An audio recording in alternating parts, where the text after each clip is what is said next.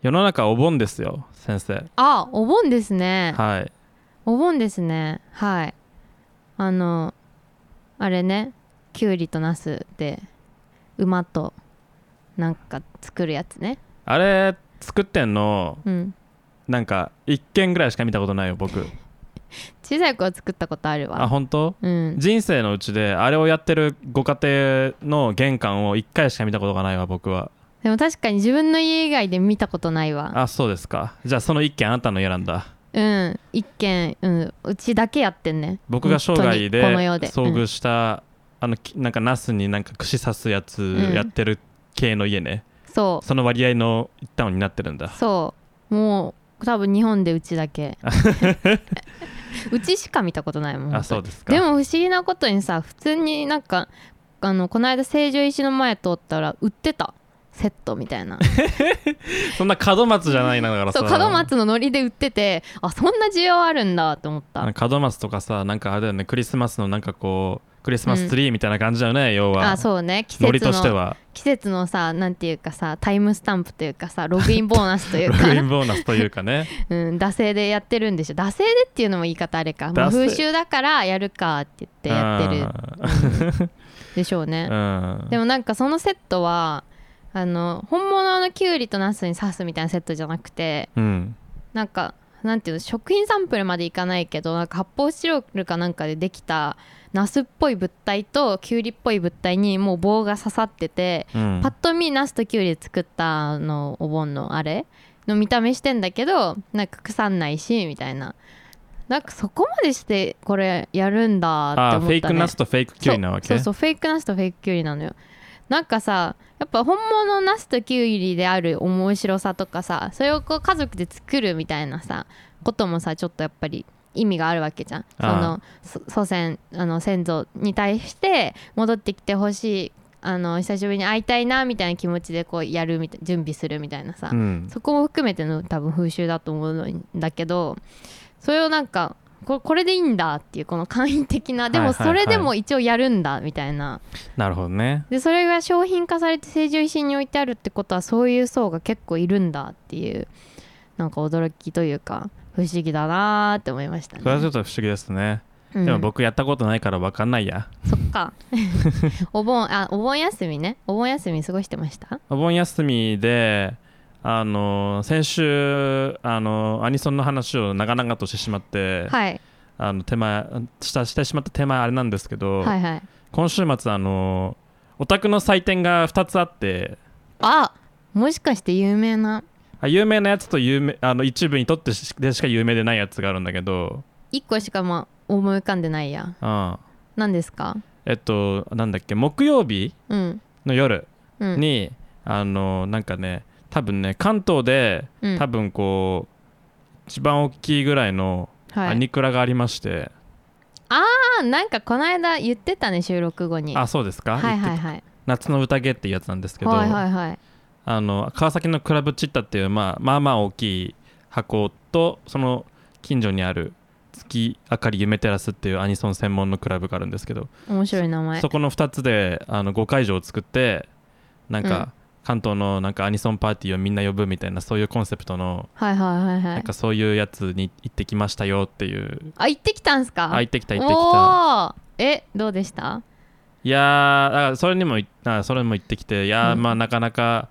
なかなかなかなかなかなかまあ楽しかったんですけどねうん楽しかったんですけうど、んいやーなんか夏ら連れてこなくてよかったなと思いま したはい濃厚だったやオタク汁が濃厚ですねうんそっかなんかあのなんて言うんだろうなうーんこう松屋のなんかあれだよねチーズ牛丼みたいな感 じあー地牛チー牛チー牛って言葉はさもううんなんかあれだよね、こうなんていうのかな、うん商品名からさ完全に別称に変わってしまってさ意味が変わっちゃったよね変わっちゃったねもう地牛一人歩きしてるよね、そうん、チー牛が一人歩きしてるね 今丼が歩いてるの想像しちゃった丼が歩いてるの想像しちゃったけど、んそうもうそのなんか商品名にタグがつくっていう意味で言うとこうあれだよねキャラメルフラペチーノぐらいのこうなんか、ああスタバうの、ん、なんか代名詞となってしまいましたけども、そうですねまああれだよ僕が言いたいのはスタあの松屋にねなんかね夏になると現れるんでねニンニクなんちゃらかんちゃらメンマごまだれ牛丼みたいなのが出てくんだよ、へえ知らないやうん、でそれってこうなんかニンニクをがあるなあないバージョンでまた別の商品があってでメンマがないバージョンで別の商品があってで、えーなんだ食べラーが乗ってないバージョンで別の商品があってということこうなんか段階式にこう積み上がっていくのよ ね商品がえどういうことその期間で切りか切り替わって最後フィナーレみたいになるってこといやんなわけないじゃんそんなそんなコストコスト的にこうなんか採算が取れないことをやらないんですよすき家さんはう、んうん業界最大手ですから、うんはいはいはあの全部あその期間の内でいうんそのその何何えっと食べらメメンマ食べらメンマニンニクごまだれ牛丼みたいなのがあるんですよ、うんこれがマックスね、はいはいはいこれがマックスラーメンなんですけど、うんここから一個ずつ引いていったバージョンっていうものも同時に発売してるみたいなねああーじゃあ同じ材料であのメニューかさ増ししてるってことかそうそうそうなぜかそのバリエーションを一個ずつこうなんていうのかなあの踏んでいってレベル1レベル2レベル3レベル4みたいな感じであるんですよはいはいはいそんな感じでしたあオタクがあのー僕が言いたいのはあの、うんたた食べら食べらメンマニンニクごまだれ牛丼みたいなあの、うんパーティーで したわからんわからん 難しいえどういうことだしつこいってことですあねそういうことね、はい非常にやっぱりこ う味が濃いですねえはアいニソン好きの今村さんが言っても濃く感じるんだじゃあいや私あのが言ったら死んじゃうんじゃないそれこそさいやでもね本当にね浸透圧でうんうんさ水分抜けて死んじゃうんじゃない私そのなんかまあその一晩通してのコンセプトという意味では結構散らかってはいるんですよ、なんでかっていうといろんなイベントをこう呼んでるからイベントを呼んでるんだその企画がそれぞれいろんなとこであって今晩はみんなでやりましょそううってそいううそうあの各地に要はあのパーティーがあるわけですよね、はいだ誰かが主催しているパーティーがあって、うんうんでそこのパーティーから人を集めて、えー、ひ1パーティー40分ぐらいの枠を5会場作うっーんあの5会場かけるん1枠40分の枠をだからえ朝まで 7, 7, 7枠とか9枠とかやって、うんうんそれを5会場を作るんで、まあ、相当な人あのすごいねそう30とか40とかのそうそうそうなんかスロットがあるんだ相当な数なんですけどだからこんなにたくさん関東にパーティーあるんだっていうとこところからまずはじはじ始まる始まるんですけど、しかもアニソンに限定したパーティーがねまあ、アニソンというか、まあ、アニソン的なパーティーはないんではいすけはいど。はいうんすごいそねの要はだからひふだ普段はその1パーティーで6時間とかやるわけですよ、うんうんうん23時から5時ぐらいまでうんやるわけですけどその要は何かしらのコンセプトを持っているパーティーが40分枠でれ連続してこうやってくるのでこう しつこいんですよやっぱりいろんなものが食べれる本当に、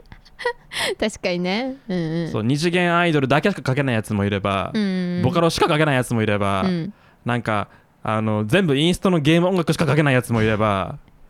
こってこてのアニソン書けるやつもいればもうなんかねでも勉強中の人にとってはさこうつまみ食いできていいみたいな感じではないのあそれもあると思いますうんうね。んうんうんまあのーただまああの濃いなだからそのなんかあ一つこうなんかアニソンのクラブとかそれ系のカルチャーということを取り上げてもこれだけこうなんかいろんなこう顔というかバラエティーがあってあのどれもこう脂っこいっていうものことをすごくこう感じ取れるいいいい夜でしたけどね。そっかそうなんですねえじゃあ朝からあ朝からじゃない夜から朝までいたんですかあいましたけどあーねすごいねえそれ一人で行くのあ友達と一緒に行ったあでもあまあ一人でも行くけどね別にえ友達アニアニソン友達みたいなってことあまあうそうだね、へえいるんすねああのオタクの友達がいてへえそいつもなんかお酒飲んだりするの好きだからえちょっと憧れるなんかそのオタクの友達ってあーでもまずおあなたオタクじゃないからまずオタクの友達の友達になら、なれないよねだからそうそうもう取っかかりがないまずうんそうあの条件クリアしてないからね条件クリアしてないからね、うん、いいなうんであのなんはいかその、別会場になってるそのアニソン専門の月明かりみたらすっていうそのクラブだけ、うんあのタイムスケジュールが21時から朝7時までになっててすごいね、うんやばいんですよでそこに最終的にみんな集まってくるわけ最最初そこでそこ21時からそこで始まってで23時くらいからそのクラブチッタがオープンして4会場そこからオープンするわけだけあでどチリジリになるわけ途ね中時になっていってまたみんなあの5時に終わったらその月夢にこう再集合してっていう感じででそんなに大きい箱じゃないからあのパッツンパッツンでもう激アツなんだよねもう入った瞬間にサウナでした本当にオタクのねそうオタクのサウ熱ナ気熱気がもうあの充満してて すごいね、あのー何人ぐらい来るわけ何人ぐらいいたんでしょうね分かんないけど1000人いたかなすごいね1000人はいたいいなかったのかなささささすがに数百人ぐらいだと思いますけどうーん男女比どれぐらいなんですか体男感女91じゃないです かやっぱりねでも普段と比べれば明らかに女の子多かったよあそうなんだまあ行きどのパーティーかにやよるけどねすいのあそのまあ関東中のアニクラ界隈の女の子が集まってきてるから、まあ、比率がちょっと上がってんのかな、まあそれもあるしやっぱり大きいパーティーだからその観光目的というかあー確かにねあのやっぱりこうとっつきやすいじゃないですか、うんうんいろいろできるしそうですねうんなるほどうんねスペースも広いんでそんななんかね狭いクラブの中に5時間あ朝あし始発までこうねなんかじっとしなきゃいけないみたいな感じじゃないわけですはよ。いはいはいまあねフェス的なねちょっそうまとあイいろベいンろトうろう的ろなすることができるから多分まあそういうところでまあ来やすい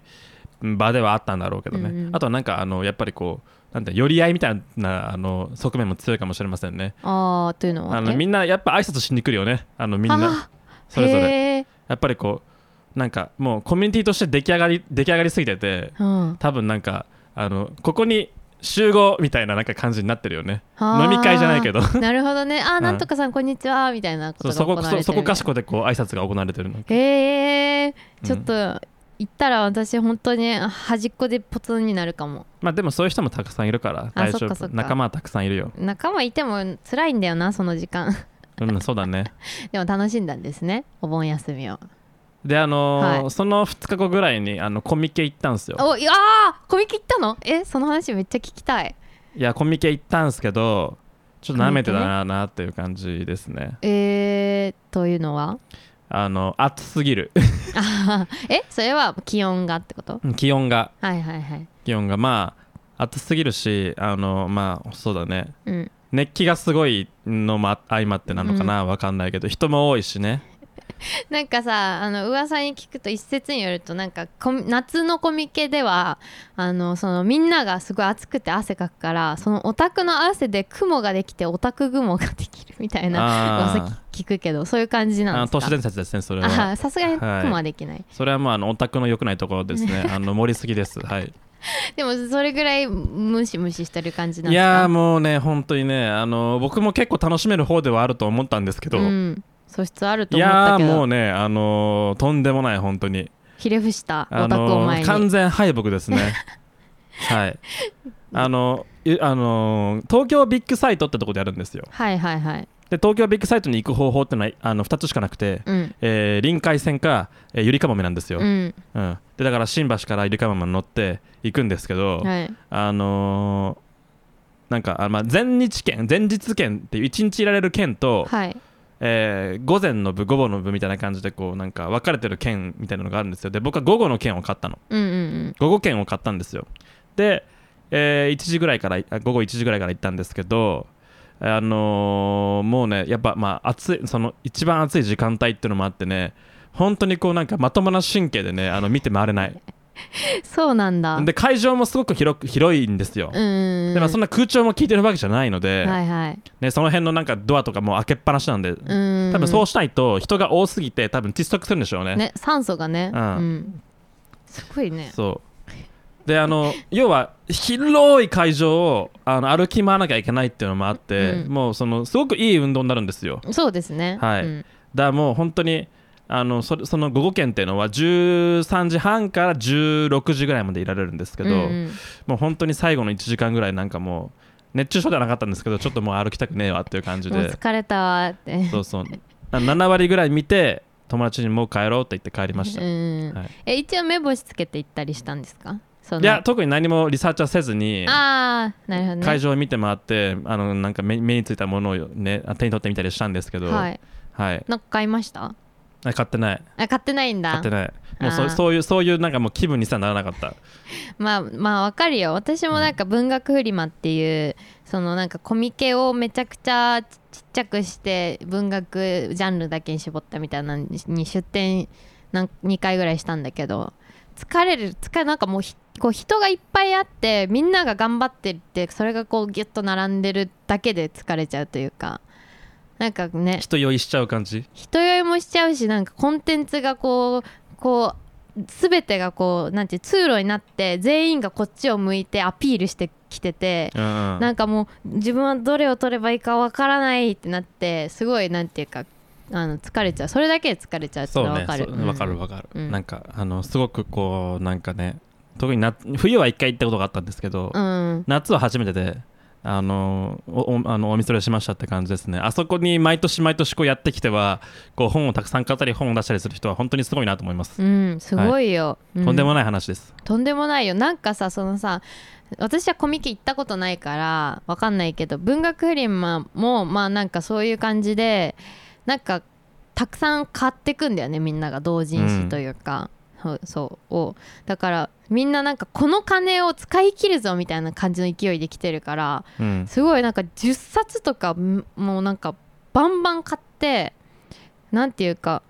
なんだろうお金とかもなんか私私たちがこう売ってて人が来て割と値段とか見ずにあこれ一部くださいみたいな感じで次あ次行くぞ次次こっちでああれ買わなきゃみたいな感じでうんすごいねすごいんだよねなんかあのなんていうか経済なんだろうあの経 済圏、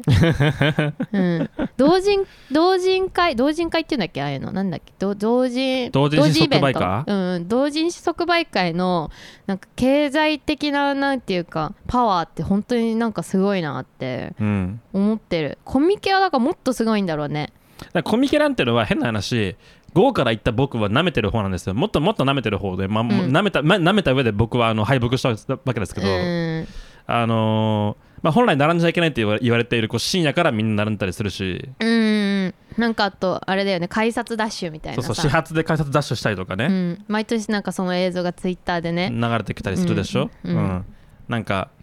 あれをやらないと結局壁サークルと言われる一番こう、壁さね、ーね人気がある、うんその漫画は買えないわけですよね、うん本は。売り切れちゃうからねうん、であ、まあ、案の定行ったらその壁あの、ま、真ん中の島うん中の島はまだ、まあ、元気にみんな営業してんだけどその壁際の、うんあのー出店というかサークルはもう,うんえ、もう完全に店じまいしてるんですよねあ壁際に人気サークルが行くようになってるんだそう壁際に人気サークルを配置しないと人流がこう取れないわけですよねあーなるほどねそう端に寄せとかないと人そをうそうそう真ん中がそこれぎゅうぎゅうになれ列っちゃうを形成するわけだから、はいはいはいそこにこう真ん中の島と壁でこうスペースが必要なんですよ、はいはいはでいそのスペースに対してその列が形成されるから壁沢は権威としてこうありがたいものなわけですよねつまりじゃあ壁際を割り当た割り当てられたらああもうついに俺もここまで来たかっていう俺もついに壁沢かって多分なるんじゃないの分かんないけど感慨深くなるんだね、うんなんかかっこいいねそのあ今年あっちなんすよって言ってあすごいっすねみたいなのあんのかな分かんないやってみてそだれから多分もしかしたらいやあの人の初出店の時に実は隣だったんだよみたいな話をする人がいて僕はまだ泣かすだけどみたいなねあるかもねあるかもね、うんいやーあの時はちょっと雑談したけどなあの人もすもうすぐ人気者になっちゃったなみたいなことをね言ってる人もたくさんいるんだいるのかもしれないねねいるんだろうねあの人、挨拶一回去年行ったけど今年ちょっとあっち行っちゃったから挨拶しにくいなみたいなねうんな,、うん、なんか友達がさあのコミケに本出してて毎年、でなんか去年行こうとしたんだよねでもなんか本当に舐めてたから普通に行けば入れる感じかと思ったらまず金かかるっていうのも知らなかったしチケットでまああのコロナになってからあのちゃんとその辺多分あの人数管理するようになったんですよねあコロナ前はお金かかんなかったんだ多分コロナ前はただあの当日行けば入れたんですけどあそうなんだ、うんへコロナになってから結局その人数をちゃんと把握して混雑状況をとかっていう多分取り組みなんでしょうね、あなるほどねそううだんからチケットが必要なのも知らなかったしなんかチケットの種類もすごいいっぱいあってサイト見てももう分かんなくてでなんか結構売り切れてたりとかしてで友達になんかどれ買えばいいのって言ったらまあとりあえず午前はた、あのー結構ガチ勢多いから午後にした方がいいよみたいに言われてでもなんか午後のチケット売り切れてたのかななんか分かんないけど挫折してうん去年は行かなかったんだよあねーそうですそうか友達が出てるからあのコミケをコミケをねそう体感してみたかったんだけど理由がなくて今まで行けなかったから友達が出てるっていうのを理由に行こうとしたんだけどでもやっぱその友達も午前じゃなくて初心者は午後行った方がいいって言ってたわ、うんそういうことなんだねいやそうだと思いますね、まあ、あの僕はコスプレ見たりとかして、あーあーそうだよねあのその辺はまあ結構あのなんか楽しんだなんていうのテーマパーク的に楽しませてもらいましたけど、うんうんうんあのコミケ何がやっぱりあの印象的だったかっていうとやっぱ人間ですよねえそのそこにやっぱうごめいている人間たちのうんこう危機迫る表情というか哀愁た漂う表情というか、うんそういうなんかいろんなこうあそこにしかないいろんななんていうのかな人間の顔が見れてうん結構面白くて例えばひと一つ例を挙げるとあの東京ビッグサイトってこうあの象徴的なあの逆三角形のはいはいあのさせビてジもュらアうルじゃしないてでするかねうんであそこから左右に展示場が分かれるんですよね。ねで結構そのえっと例えば東側を見たら西側まで行くのに結構歩かなきゃいけないんですようんうんなんか東南北あれそうそう東そうあるある西南北でホールが分かれてんだよそねうそう東と今回東と西と南があったんだけど、はいはいはい東から西に行くには結構歩かなきゃいけない,、うんうんいけないわけですようんでそのひ西から東に行く人と東から西に行く人っていうもう人流があの形成されててああの広いそのビッグサイトの通路の通路をぴったり半分にしてあうんこう半分半分で人がこうもう、まあ、すし詰め一歩手前ぐらいで流れ流れ流れ続けてるんですよそんなに人いるんだいやいるいるだからずーっとみんなだからまあその歩けないってことはないですその人が多すぎて歩けないまで行かないんですよ僕が行った時にはまあでもでも品川駅ぐらい人そうがそういそるう常に人はその高い密度で流れ続けてるんですよすごいで人が全ね然減らないで何がすごっ一番こうおもろかったっていうとその大量の人が流れているその要は流しそうめん状態のそ のねその濁流ですよが異常に静かなんですよへえ人の足音以外何も聞こえないなぜだからみんな多分ソロできてるとかああのあ一緒に来てても多分暑すぎて喋る元気がないんですよねすごいねそうたでも多分見る限りほとんどの人は一人で来てるんですよはあそうでもう淡々とみんなのっさのっさとこう歩幅を合わせて歩いてるんですよだからそのこうこんなに人がいっぱいいてこんなに集まってて同じようなこうなんかね趣味というかなんか旗印のもとにさうん集っているのに、こんなにこうなんか静かなことあるっていうこ うそう心は盛り上がってんだろうにいねやみん心はな盛り上がってるか、もしくはこう非常にこう多分その戦闘欲に溢れてるんだろうけど、うんとにかくこうなんかあの人間の気配がしないというかね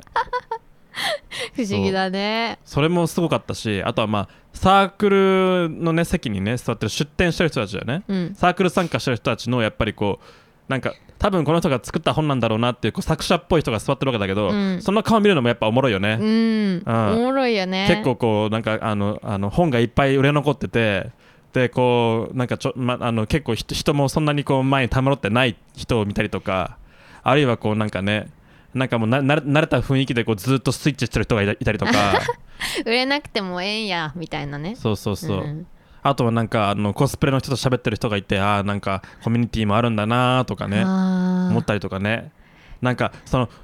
表情とか普段この人たちはどんな仕事をしてるのかなーみたいなことを考えたりとか うんでもみんなねやっぱねちょっとね血走ってん血走ってるっていうかこうなんかね興奮してるなんかこうちょっとこうねなんかなんか腹に一物あるようなこう表情 でこうなんか危機迫る表情で座ってんのよう。ん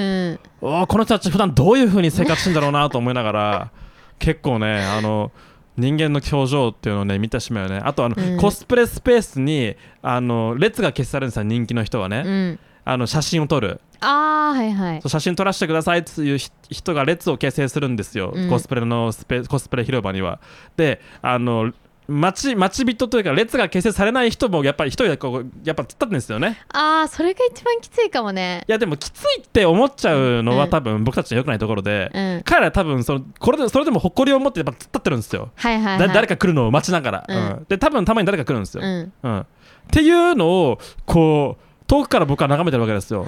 なんだこの空間はと思うよねすごいねで逆にうんそのいやまあ、あの特に可愛い女の人とかね、うん可愛い女の人のコスプレとかにはあのおやおっさんの列が形成されるわけですよ、うんあのカメ子の。うんカメラ小僧たちの、ね、列が消されてそのカメラ小僧たちの機材とか、ね、しあのスタンド付きの照明とかをこうエホエホかせかせたりするわけ、えー多分ストロボだよねはえーうん持ってくんだ家からそうをもう携えて列に並んでるおっさんもいたりとかして、うんそれこれはまたなかなか危機迫るものがあるなっていうこうすごいねそう非常にこう人間というこう生命体のこうなんかなんていうのかなあのーサーカスという かねバーゲンセルというかうんなんか人間だけで動物園1個作ったみたいみたいななんかそういうこうなんていうかバリエーションがありましたね。確かにコミケは人間動物園なのかうん、確かでもみんな本当にやっぱそのキャラを極めてしまった人が集まるところじゃないですか、なんかもしれない。うん、なんか、あの教授する側も出す側もさ、まあ、その出す側はさ本出す人とあのコスプレする人だと思うけど、まあ、まずそっちはさやっぱ自分のジャンルがあってそこのジャンルに癖を極めてる人たちだからまあまあキャラ立ってるだろうなって思うしそこに集まってくる人も自分の好きななんかジャンルのさらに同人のこうなんていうか本当に奥の奥のところまで行ってしまった人がそのコンテンツを求めてやってくるから全員なんかこう癖が極まってるというかさうんやっぱキャラ立ってる人しかいないんだろうねコミケには。まあそうでしょうだってさ、そもそもなんかさとあるなんか作品とかキャラクターが好きでさうん、自分でその漫画を描こうとするような人です よでかその漫画描いたけどそれをなんかコミケに持ってきて売ってみようと思う、うんこう、まあ、変な話頭の頭のおかしいやつなわけじゃないですか、うんうん、それはそういう人たちがこうごった返してる空間ってまあとんでもないことだよねっていうね、うん、とんでもないよ話ですよね。行ってみたいなでもコミケはガチで行ってみたい、あうんーアニクラはちょっとあのあのまだひよってるけどうんコミケ行ってみたいなまあ、ある種こうあれですねそのここの間そのあのこの間行ったアニクラもその手毛があって、うんまあ、いろんなパーティーからやっぱ客を集めてるから、うんいろんなコミュニティ結成してるんですよねそれこそさこなんかこの間行ったこうおたげ打ってるやつらが端っこにこう、10人ぐらいいたりとか、うんうんうんううんんかと思えばちょっとこうなんかシュッとした感じのなんかあのセンスのいい兄ちゃん姉ちゃんのなんかこうグループがあったりとか、はうあん、キャラが立ってんですねそっちでうも、んなんかやっぱ逃げ場がないからさキャラ立たせるしかないしそこで何か行動するしかないからさそのコミケにおいてもさああガニクラにおいてもやっぱ何もしないとやっぱさすごいいたたまれない存在になっちゃうじゃんなんかなんていうのうん、気まずいさ感じになるわけじゃんだから何かこう何者かを振る舞わなきゃいけないっていう場なんじゃないかなあーでも確かにあそこに、まあ、特にコミケはあそこにいる人はみんなみんな何何者かではあったと思いますうんね。うんうんだからその写真撮るだけの人もね、うんそのねだから何でそのなん何者かベクトルが非常に多様だよねやっぱりこう,、うんうんうんなんかね。うんある種こうなんかさ隣のしなんかさ例えば1 0ル先にあるさブースにあるものになんなんものになってさ全く興味がない人がさ多分こうほとんどなわけですよ。うんっていう人たちが一度に会するわけだようね。んうんすごいよねいやー行ってみたいなー、まあいいいいお盆ですねあ、うん毎年お盆にやってんだコミケってだと思いますよこの時期にやってると思いますけど夏コミは本当にあの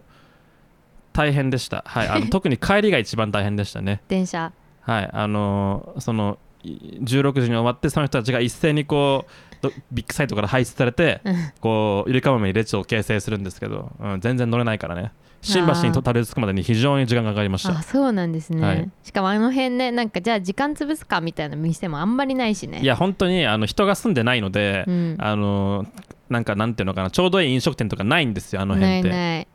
キャパもないし、うんサイゼリアとかあんのかなないよね多分あーどうだろうないかもしんないねなんかそういうチェーン店あと10個ぐらい建てても大丈夫なぐらいさいやだ需から要あんのになんもないよねそういう、えー多分需要はないんですよあそあこ普段はないのそうか展示会だからそっかそっか展示場だからその業者しか来ないんですよ基本的には、うんうんうんうんそっかそっかでだそからのかその一瞬だけこう需要が爆発する瞬間がね何回かあるんですよね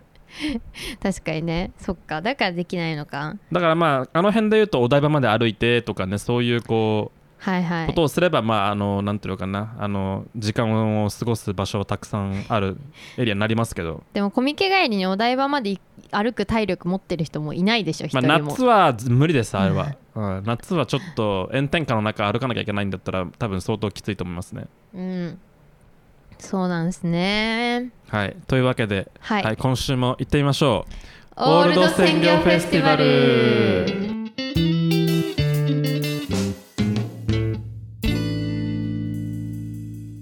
この番組はマシンガントーク系オタクの今村と現代のマリー・アントワネット・ナチャ ラがインターネット貴族という謎の爵位を振りかざし世の中のあれやこれやに切り込んでいく様をモザイクなしほぼ無修正でお送りする炎上上等の茶番劇です毎週金曜日17時に配信を目指しておりますはいよろしくお願いしまおす、願いします長かったね今日のオープニングオープニングこ今日30分やってましたよあーでも40分やった時あったからあ本当にあれなかったっけわかんない覚えてないい30分すごいねオープニングで30分って、やちょっとねあのーオープニングにしてはヘビーなテーマをねちょっと持ってきすぎましたね、うんまさかコミケ持ってくるかと思ったわ話しい始やめただ時からなんかまあコミケさらっとわざわざと思ったけど思い返してみると多分とんでもないところにいたなっていう記憶が今になって思うあの出てきましたね、うん一個の大きなテーマですよ テーマっていうかコミケ行ってきたなんてねコミケレポなんてこのラジオにぴったりなテーマじゃないですうんか、まあ、コミケレポとあのなんかねでかいアニクラレポ両方やっちゃったからうね、ん、うんでかかったね、うん、ちょっとあのテーマとしてやっぱもうちょいこう切り分けが必要だったかもしれませんねはいでも面白かったですねはいまあ20回ですよとうとうすごいおめでとうございまおめすでとうございます拍手拍手拍い手や静まれはいーなんだっけそれえいやないそれ特にあいあいこそれえあいあいこあいこあいこじゃないあいこじゃないんだ、ういんあいこあんまわかんない あんのかななんかそういうのやあいこはなんかあのライブの煽りが可愛いっていうんでこうなんかすごくあのあそうなんだ有名なんじゃないのもし愛子とかぶってたらこれは私の素が愛子っていうことだわあちょっとなんか黙れ よお前調子乗んなよお前調子乗りま調し子乗んなたよあいこ偉大なんだからお前そうだよねやばいあのでかいとこに喧嘩ふっかけちゃった まあ第20回ということで男の子女の子メガネコンタクトラガンみたいなわ感じそうそうそうなんか有名なやつなんか合ってるかどうか分かんないけど、あそういうのやるんだ、うん、いいね愛有子名なかわやいついかよもしれませねんけうど、んはい、第20回感慨深いですね続くと思いませんでしいやたでも20回まだあれだよ月毎週月曜日じゃない毎週金曜日穴を開けずに配信してますよ、偉い本当に偉いマジで偉いね、春に始めたこのあのオールド選挙フェスティバルのとうとう夏を迎えましたよおー真季夏節をを迎えましたよ、季節を巡りましたね、はい冬になったらどうなるんでしょうね、うん冬になったら多分もうもっと多分陰鬱なラジオになってますよ ね多分きっとでもねあの朗報があって私春嫌いって話したけど冬好きなんですよだあそうですかから冬テンション高いよ私多分あ本当、うん僕はあの夏が好きなんですよねあじゃあ今なんだそうあの今が多分一番元気ですはいでじゃあこっからどんどん元気をなくして あのー、3月ぐらいまでうんあんまり、あの元気が下がり続けますはいで春になるとまた上がり始めるのそうですねじゃあ逆だわ私、あそうですうか、ん、冬が一番好きで春春が一番嫌いでい夏になると若干復活するんだけどそれでも低空飛行で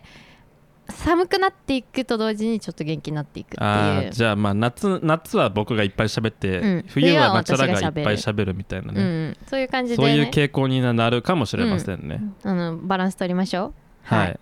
じゃあまあ20回ということで20回記念何の話しますかあのーちょっとはあのー事前に打ち合わせしてた内容じゃないんですけどい、あどうぞなん一だ個ろう一個だけちょっと物申したいことがあっておうもうせ世の中にあの、全然季節ものじゃないんですけど、うんあの僕たちって結構そのなんていうのかなまあ言ってしまえばこう大人が作り上げたこう風習あこう恣意的に作り上げられた風習みたいなものにあ結構こう意義を唱えてきたと思うんですよこのラジオを通してそうですねうん例えばななんでしょうね結婚式とかうんえー、えっとなんでしょうねあのなんだタタタンプレうんうんタンプレとか、バレンタインインデーチョコレートをとか、はいはいはいで就活スーツとかね就活スーツとかあありましたねそんな話も、ね今よく出てきたわリクルートスーツなうんんていう話もあ,、うんあ話ありましたけどあったりしましたけれども、はあのそんな中でもあの最も今までの中で最も多分そのなんか恣意性をなんか感じさせるものを僕思い出しましたっていうのおをう最近ねおうあの時期ものちょっと関係ないんですけど時期がずれちゃってるんですけど、あの恵方巻きって知って ます知ってる知ってるあ節分のねそう節分に際して食えとなんかいつの間にか言われ始めた寿司なんですよね、はいは海苔い巻き、うんうん、太いのり巻きねそうであの考えてみればあこれを言い始めたやつは絶対に恵方巻きっていうこうものを売ろうとしてると いうふうに僕はもう確信したんですよ何屋だろうね寿司屋かなから分かんないセブンイレブンかもしれないし、ありえるねコンビニはありえるそうねコンビニもあるでしょスーパーかもしれないし、うんセブンアイ・ホールディングスかもしれないですよああかもねだってセブあいそ伊れ藤洋華堂でも売濃厚だわる売るからさうわその辺だわ絶対そうライフとかでなぜかというとねイオンかうんなぜそこまで確信を持って言えるかというと、はいあの恵方巻きっていうものを、まあ、今までそのままそれまで知知らなかったっていうのももちろんあるし、うん豆巻きっていうねうんイベント性があるものがちゃんとあって、うんねこうスーパーは豆を売ってたわけじゃないですか、 はいでそれで良かったはずなんですけどちょっとよくわれたんでしょうねねもうちょっと欲しいなっていうところで多分こう恵方巻きってものが発明されたというふうにも思うんですけれども、はい何よりもあの恵方巻きというのはまず恵方という謎の方角毎年から謎の方角を向いて食えという聞いたことないよね恵方ってなんやねんってそうで、かつその食ってる間喋ってはいけないっていう謎のなんか条件ついてるんですようん儀式のね条件多いよね、そううんこんなさなんていうのかなこうただ寿司を食うっていうさ、うんこう行為に対してさこんな付加的なイベントとかさこう知識をさ要求してくるようななんかこうなんて催しに仕立て上げられてるのって明らかにもうそのなんか作られたこうなんていうのかなあの催しだよねっていう、まあ、洗脳の一種だよねやっぱその行動をすることでなんていうかそのしなんだろうなその充実感を味わわせて従わせるというかそうイベントなんか何かしらこうなんか能動的なアクションがそこにいくつかイベントが用意されてるから、まあ乗っかってみるかっていう気になるっていう、そういうなんかうんイベント性ですよね、うんこうチョコを渡すに渡すに際して告白をするっていうさ、うんうんなんかそういうこうねなんかそういう日ですってなっちゃったらさもうあそういう日なんだってなるんだろうねなんかさしかもさ節分節分節分の日だよね、うん恵方巻きもまあまあさすごいいろいろなんかあんのにさ節分の豆巻きもさなんか中に投げる外に投げるとかさ、うん、なんかの年の数豆を食うとかさ、うんあの節分っていうイベントの地味さに比べてさ やること多いよあね確かにねなんか確かに頑張って盛り上げようとしてる感あるよねうんいやだからやっぱそのなんだろうねうん節分に際してこうもうどうにかこうにかこの節分という地味なイベントをうん人々 のこうなんか風習の中に記憶にこううんつなぎ止め てなんとか盛り上げてかつなんか買ってもらおうっていうそのなんか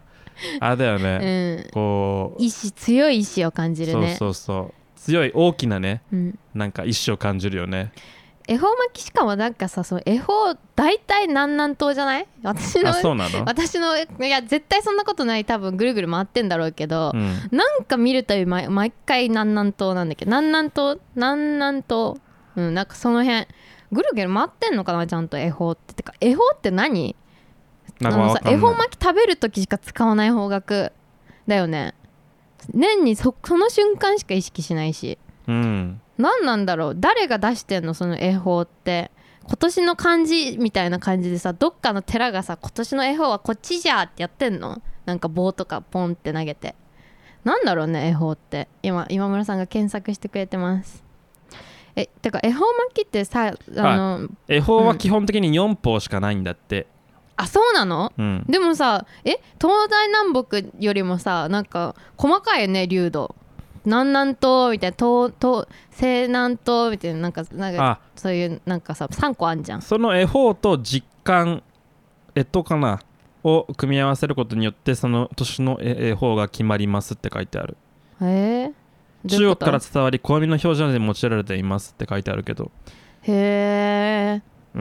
ん、ちょっとなんか眉唾やな。でもさえどうなんだろうえなんかさ歴史ありそうなさ名前してんじゃん恵方巻きとかうん。でバレンタインみたいなさバレンタインは後付けのイベントでしょその企業が作ったイベントでしょその昔から風習としてあるわけじゃなくてえ恵方巻きはいつからあんだろうねその食べようみたいな流れさあ。ううなんか一応ちゃんとやるんだよね私の実家はあ、そうなんだ。うんなんかうん食べ物系のイベントはやるねてかなんか季節のイベント結構ちゃんとやる家だったな豆も巻いたし1989年にセブンイレブンが最初に非関西圏の広島県の一部店舗で恵方巻きと名付けて売り出したところから売れ行きが良く年々販売地域を拡大していった、えー90年代関西圏外の各各種スーパーコンビニで扱い出し全国へ普及って書いてあるセブンイレブンかいやっぱセブンイレセブンじゃんブンアイんセブンアイ・ホールディングスやっぱりかコンビニな香りしてたわだってめちゃくちゃなんかあの大事なさあのコンビニの中のアリーナ席をさ2月になるとさ、そうねあれが閉めるよね閉める閉めうる、んそうなんだいや多分さ、うん現代人あんまり前巻きしなくなったんだななったから別の何かが欲しかったのかなあー確かに豆まきってね巻いたら片さなきゃいけないのがねそうそう、ちょっとむずいからね現代の住宅事情に合ってないよちょっとなんか、うん多分苦情来るしね、うんあの今時で言うと豆まきして豆が朝になったら道に転がってたみたいなことをツイッターに上げてなんか炎上するみたいなさ、うんありがちだよね、うん最近はなんかもう家の前で花火するだけでなんかもうなんかもうさらされるらしいからねねだったねうんね確かに家の外に投げなきゃいけないルールだからねうん鬼は外福は内か私でもやるなあの豆まき好きでさ家の中で巻くんだけどさうんでもさ巻いてなの巻き終わるとなくなっちゃうからどこに行ったか分かんなくなるから1個巻いて1個拾ってってあそっうてやってて巻いた瞬間に拾っててこれはなんだこの行動はみたい なすごく無意味な時間を過ごしてるのかもしれないなと思いつつうん不思議な動作だねそれは、うん、なんか物投げるの好きだからやってるけどまあ、それそそう考えるとさなんかヨーロッパの方にあるさ、うんなんかトマトを投げますみたいなさ祭りもさ、うん全然なんかあれだよねバカにできないよなバカにできないねああうんお前ら豆投げてそれ拾ってんだろうとかさねうん、そっちの方が地味地味だしねなんか祭り感ないしねトマトの方が絶対に映えるよ、うん映えるねうんうんトマトの方が多分なんか投げて気持ちいいしさ、うん、でブチュってなるからね、うん、でなんか赤くなってね気持ちいいよね絶対にやりたいなやろっかな今度の節分でトマトあそれはでよもそそれはもうよくわかんないわもう誰に向けてそれをやってるのかもうわかんないけどあ確かに鬼おそうだね自分に投げるわけにいかないもんねだからまああれだよね投げたトマトを受け止めてくれる誰かが必要だよね、うん、てかあれだわてか一人暮らしだとさもともとの節分って結構厳しくてさ一人で「お庭外福は内」って喋りながらさ豆をな投げるで終わったら「豆拾うか」ってなって拾うみたいなさうん結構一人暮らしだとなんか寂しいイベントになっちゃうからそれで恵方巻きなんかカラフルな巻き物食おうぜって言ってさなんか派手めなのやろうってなったのかもね確かに単身世帯でもうん恵方巻きはできる、できるよね黙って食えばいいだけだから黙って食えばいいからそういつも黙って飯食ってんだけどあのー今日はあえて黙ってうんこうるんだ飯をぞっ食てっている風にできるしね、うん、そう言い訳ができるから、そねう、寂しくて人がいないから黙ってんじゃないぞっていうねほら見てみ、うんなんかそのビジネス的な設計も完璧じゃん完璧だねそう仕組まれてんのかやっぱそうそう恵方巻きってでも黙って食えばいいっていうさ普段も黙って食ってんだよ本当は普段も寿司なんて黙って食うんだけどさうん黙って食うことをイベントにすることができるってなんかすごい発明だよね発明だね、うん一人暮らしのためのあれなんだね季節行事なんだ、ね、喋ってはいけませんっていや普段別にそんな喋っめ喋りながら飯食わねえけどみたいなね、うんでもなんか確かにそう言われるとさなんかやってる気がするよね、うん、うんあなんかちゃんとやっててなんかうんもう大人になったなみたいなさ、うん季節を感じてあ2月かみたいなね、うんうん買ってみちゃったみたいなねクリスマスのケーキみたいなねうん話だよねうんツイ恵ートして方巻きを考えた人は天才かもしれないね、天才だねうん、だからじゃあさ松屋とかで売るべきなんじゃないそのやっぱターゲット層的にさ一人で持って帰って食べるさ人とかさお店で黙々と食べる人とかいるじゃんうん松屋多いじゃんそういう客がうん だから松屋とかで売ったらちょうどいいんじゃないみんなさ黙々と店内あなでた分さかってない よ松屋にいる人は普段からねお互いお互いをふんわり意識しながら黙って黙々と飯を食ってるわけ、うんね、それがさこれは黙ってあっち見て食ってくださいなんてさそんななんかさやらされてる感がさ出てしまったらさ、ね、なんなんなんかもうこうなんていうのかなこう台無しなわけですよあーまあ確かに松屋はすごく自主性の高いなんていうか空間というか 感じはするわ、ううんんなんか自分が選んでこうここで食食って自分の時間をコントロールしてるんだぞっていうさなんていうか、あうん、そういう感じすあるのね松屋の朝って食べに行ったことありますかないです行ってみてくださいよなんかどっかあのそれそれなりなな多分住宅地の松屋の松屋の朝亭をた朝8時ぐらいに食べに行ってくださいはいそうするとこうねなんかな何かしら事情を抱えてるのかあるいはこうなんかね一人で暮らしてるのかわからないねあの野郎どもが さねあのさ酒定食かなんかを食ってねうんこうもくあのこうシャキッとした顔で、ね、出ていくのを見られますからあれも非常にこう趣がありますよえそれえあー見た方がいいんすかいやだからまあそれも動物園的なねあそうだね確かに確かに、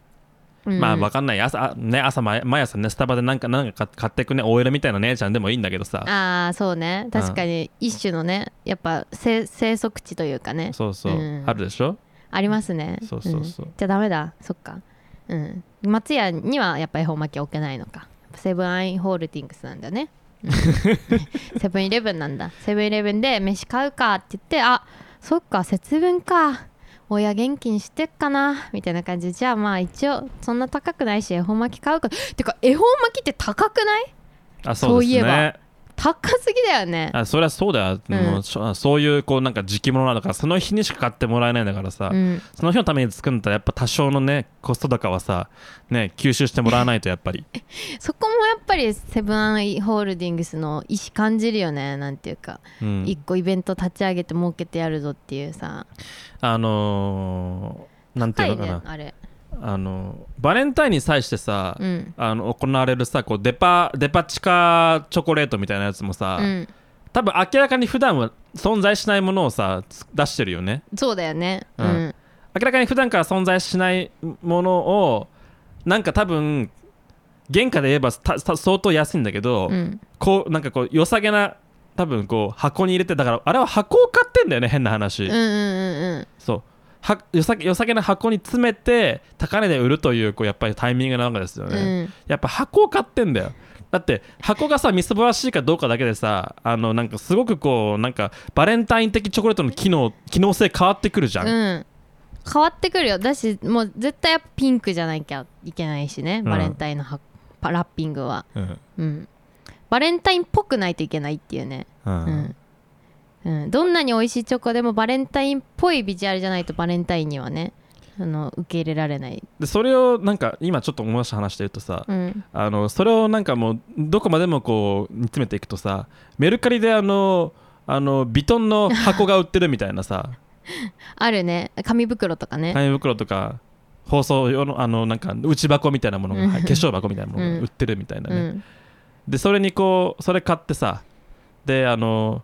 またメルカリで安い多分なんかあのイヤリングみたいなやつをうん、ピアスみたいなやつ買って入れて私は多分結構な人も騙されるよね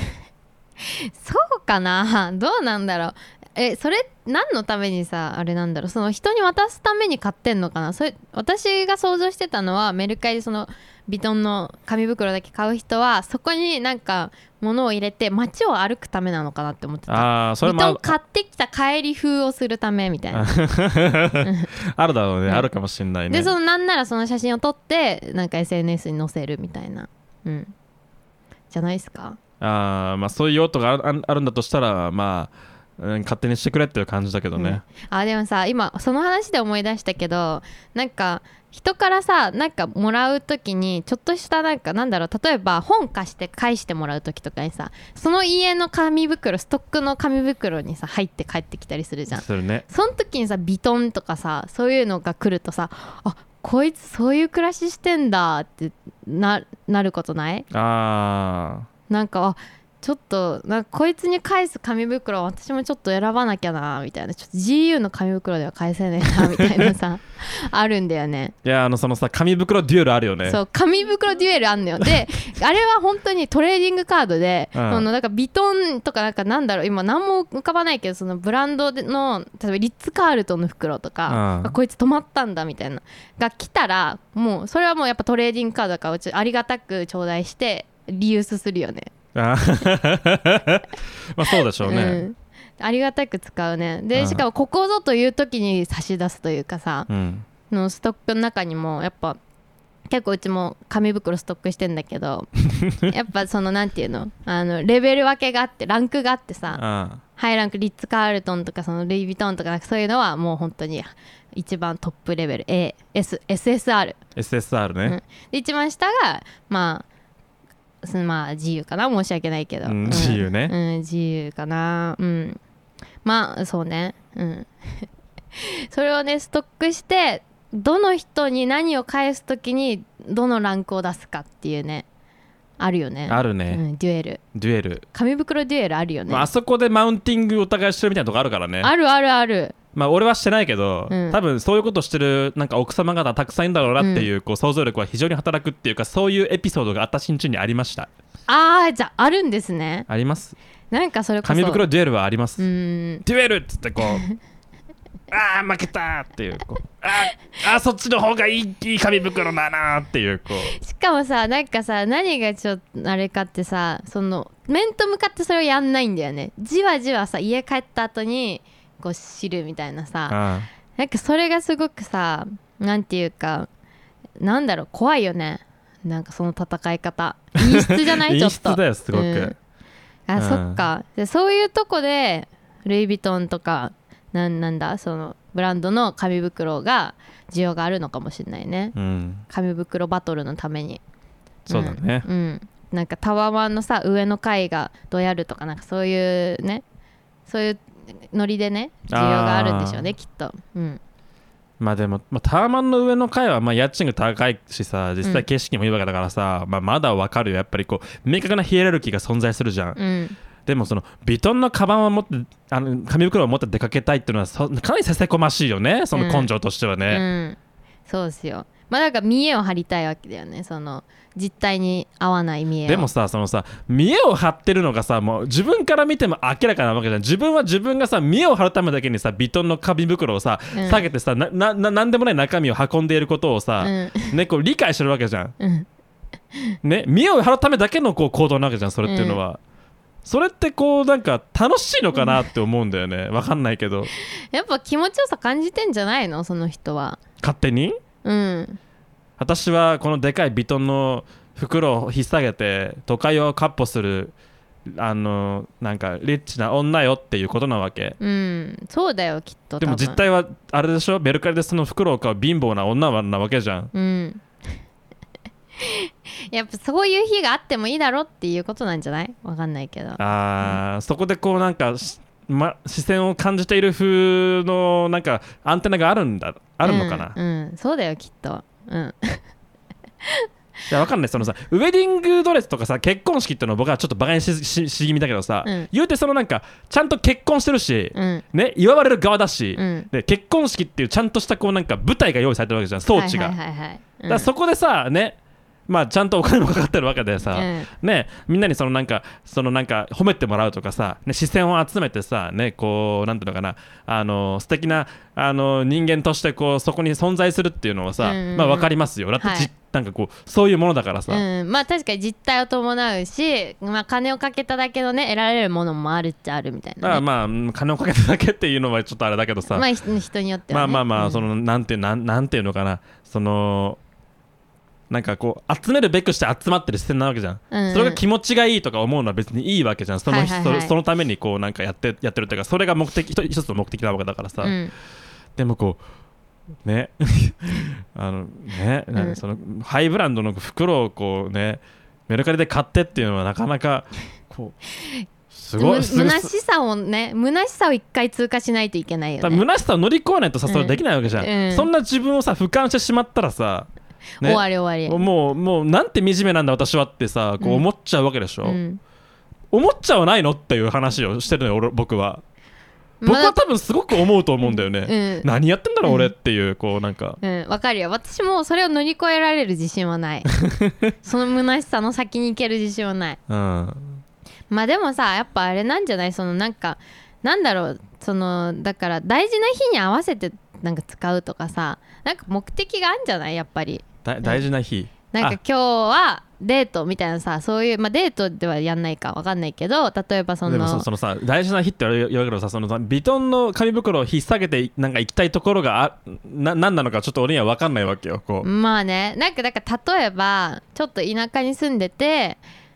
で田舎に住んでるなんか高校生か大学生かわかんないけど若い子がちょっとバイト代貯めてじゃあよ表参道の憧れの美容師さんの美容室に今日は髪を切りに行こうってってちょっと遠出してうん来てその時にあ表参道歩くんだからなんか紙袋はちょっといいやつ持とうとかなんかそういう感じじゃないわかんない けそういどう感じか、まあ、そういう感じだったら可愛いねうん可愛いよねそういう感じだったららもうなんか、うんなんかすごいなんかうんあのけなんかけなげだなと思っちゃうから、まあそれまあそれはまあまあ目をつぶってあげあげてもいいけど、紙袋持ってなんか美容室行くなよって話でもあるわけ で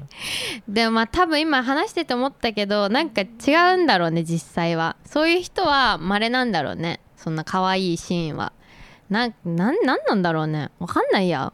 それ以外思い浮かばないけどなんかもっと人間のグロテスクな部分があるんだろうないやグロテスクだと思いますね、うんなんかすごくグロテスクだと思いますはい いい話だねうんうん紙袋バトル本当あるよな紙袋めっちゃ集めるししかもなんかさ本を返す時になんかこのこれを使うのはちょっと合わないとかさなんか誕生日プレゼントであ誕生日プレゼントじゃないけどなんかちょっとしたもの渡す時に例えばルイ・ヴィトンとか入れちゃうとルイ・ヴィトンをあげると誤解されちゃうからなんか絶対このシーンではそのなんだ出てこないだろうブランドを選ばなきゃいけないとかさ、うんなんかいろいろあって紙袋デュエルって結構深いなって、うん、思ってまいす。やあると思いますよ、うんううんんうんねあのねお母さんとかおばあちゃんがねいやこう一生懸命あその包み紙とかさ、うん紙袋とかをコレクションするのも多分そういうところなんでしょうなねって思いながらねうん、うん、見てますけれども、はい、はいえー恵方巻きは本当にくだらないなって話でした、はい、そうですねはいありがとうございますよく見つけましたこの真夏に いやなんか恵方巻きの話をしてるラジオみたいなのがあったんですよ、ああなるほどね、はい、うんうんやっぱみんな気づいちゃってるんだねえじゃあちょっとさ私の今日したい話してもいいはい、してくださいおじさんとおばさんの非対称性についてちょっと話しませんあーわかります何の話かいあやのもうおじさんとおばさんの非対称性は話し出すと相当グロいと思いますけどねなんかあの全部全部話すとあーまあじゃあ全部全部話すかはちょっとちょちょっと考えようん、でそのナチュラがどこをピックアップして、なんかこう、はい話そうとしてるか今日持ち込もうとしてるのかっていうところは気になるところでありますけども、うはいな何んでしょうかかはいこの間人と話し ててなんかその私が結婚してるんですねみたいな話があってああそうなんですよって若いのにみたいなで同世代の人と話してたのねでああでも向こうがもうおじさんだからって言ってあ何歳なんですかって言って30 30ちょいなのねうんで「あーそれぐらいです」って言って「何年生まれです」みたいに言ってそしたらすたん同世代だと思って話してたんだけどその人はどちらかというと私のパートナーと年が近いぐらいでう。んあやばいってなってあ私何何歳なんですよあな何年あ私も何年生まれなんですよみたいになってあやばい私は間接的にこの人おばさんと言ってしまったかみたいなそのパートナーをあパートナーおじさんだからそのもうあの私は若いけど結婚したんですよみたいな話をしたかったんだけど、はいはいはいまさかパートナーと年が近い人だったからでもでも彼女は全然おばさんではない30何歳30前半はさおばなんじゃないじゃん女性って思うのよ私は で同世代に見えるみんなまあま若あいまあまなあってまあ一旦聞こう一旦聞こうはいではいはい私はパートナーのわ私のパートナーは男なんだけどうん、あの一応言っとくけそどうねですねおじさんおじ多さんだから様性の時代ですからね、うん、は整い、理しとくと、うちのパートナーは男ででおじさんって普段から呼んでたりするのよ時々ふざけてねでもなんかおじさん私はおじさんに敬意を込めて呼んでるというかおじさんって一種のなんていうか味わいが出てきたねっていう褒めを含んでると思って使ってんのねなるほどうん、なんかなんだろう垢抜けじゃないけど、うんうんで30代35歳ぐらいとかでもさなんかひげ伸ばしてて眼鏡かけててちょっとなんかこじゃれた感じのお人ってなんかおじさんって感じしない私はおそうおじおじさんってもう呼んじゃうのよ30前半でも。うんなんかそのでそのおじさんっていう呼び方にはなんていうか愛がこもってるというか敬意がこもってるんですよなるほどでもその使い方でおばあさんってできないしだしおばそのおじさんが何歳からかみたいななんとなくの感覚とおばさんが何歳からかっていうなんとなくの感覚ってちょっとずれてないあおばさんの方がちょっと年代上になる感じーうんおじさんはおじさんの方がもうちょっとすぐ訪れるというか時期的にそうその話ですあどどうですすかいや目をね細めてますけどいやまあねあのおおおむね言ってることは分かりますねはい分かり分かりますでわかりますで分かりますではいかなりあれだよねでもこうこれをなんか紐解いていくとこうすごくこう敵をたくさん作りそうな感じもして今僕はなんかどう料理しようかということをねとてもね迷っていまいるいますねじゃあ一旦さ何歳からおばさんって呼んでるかみたいなさおばさんと呼んでるんだろうみんなはみたいな話する認識とすり合わせてみるあーそこ年齢でそれは定義されうるというところを一旦まそうねいやでも確かにてかおばさんって使って正解の場面ってあるのかみたいな話あるあねいやあのーそういう意味で言うと、うんこれはあのだから非対称性っていうのはあなたはあなたは今、うん何歳からおじさんと呼ぶかおばさんと呼ぶかといううんふうにい言ったわけだけど違うんですよ、うん言葉としての機能が、まあ、まるで違くてあそうそうそれそれも含めての非対称性でそうなあんるですよね、そうおじさんっていうのはまあおじさんは、まあ、ギリギリ、まあ、あの代名詞としてうんちゃんとなんか成立してる、うん、うんおっさんは別称です、ああはいはいはい、はい、でおばさんっていうのはおっさんに相当する別称なんですああなるほどねはいはいはいはいねあの癒やしい言葉、そうんの人を蔑んだ時に言う言う言う蔑む言葉なわけですよおばさんって言われてお嬉しいおばさんいないんですよ、うんうんうんでも世の中にはおばさんすごくたくさんいますけどねう、ん はい、いますよそりゃはい、それはもうすっごくたくさんいますけど、うんうんおばさんっていう言葉は、うんもうなんかあのーなんていうのかな得たひりみたいな話なんですよね、うんそうなっちゃってるよねなのにさおじさんとおばさんがこうさ言葉として対をなしてる感がさあそこ対じゃないよね実はいやついじゃないですよ、うん全然あれねおばさん問題あそっかそこに今私は踏み込もうとしてたのかそうですよおばさんなおばさん問題なんてね、うん取り扱ってみなさいよこれを聞いてるおじさんおばさんたちにがねあれですよもうなんか耳が痛くてしょうがないですよもうなんかもうなんか無意味に自己自己肯定感を下げられるばばかりですよ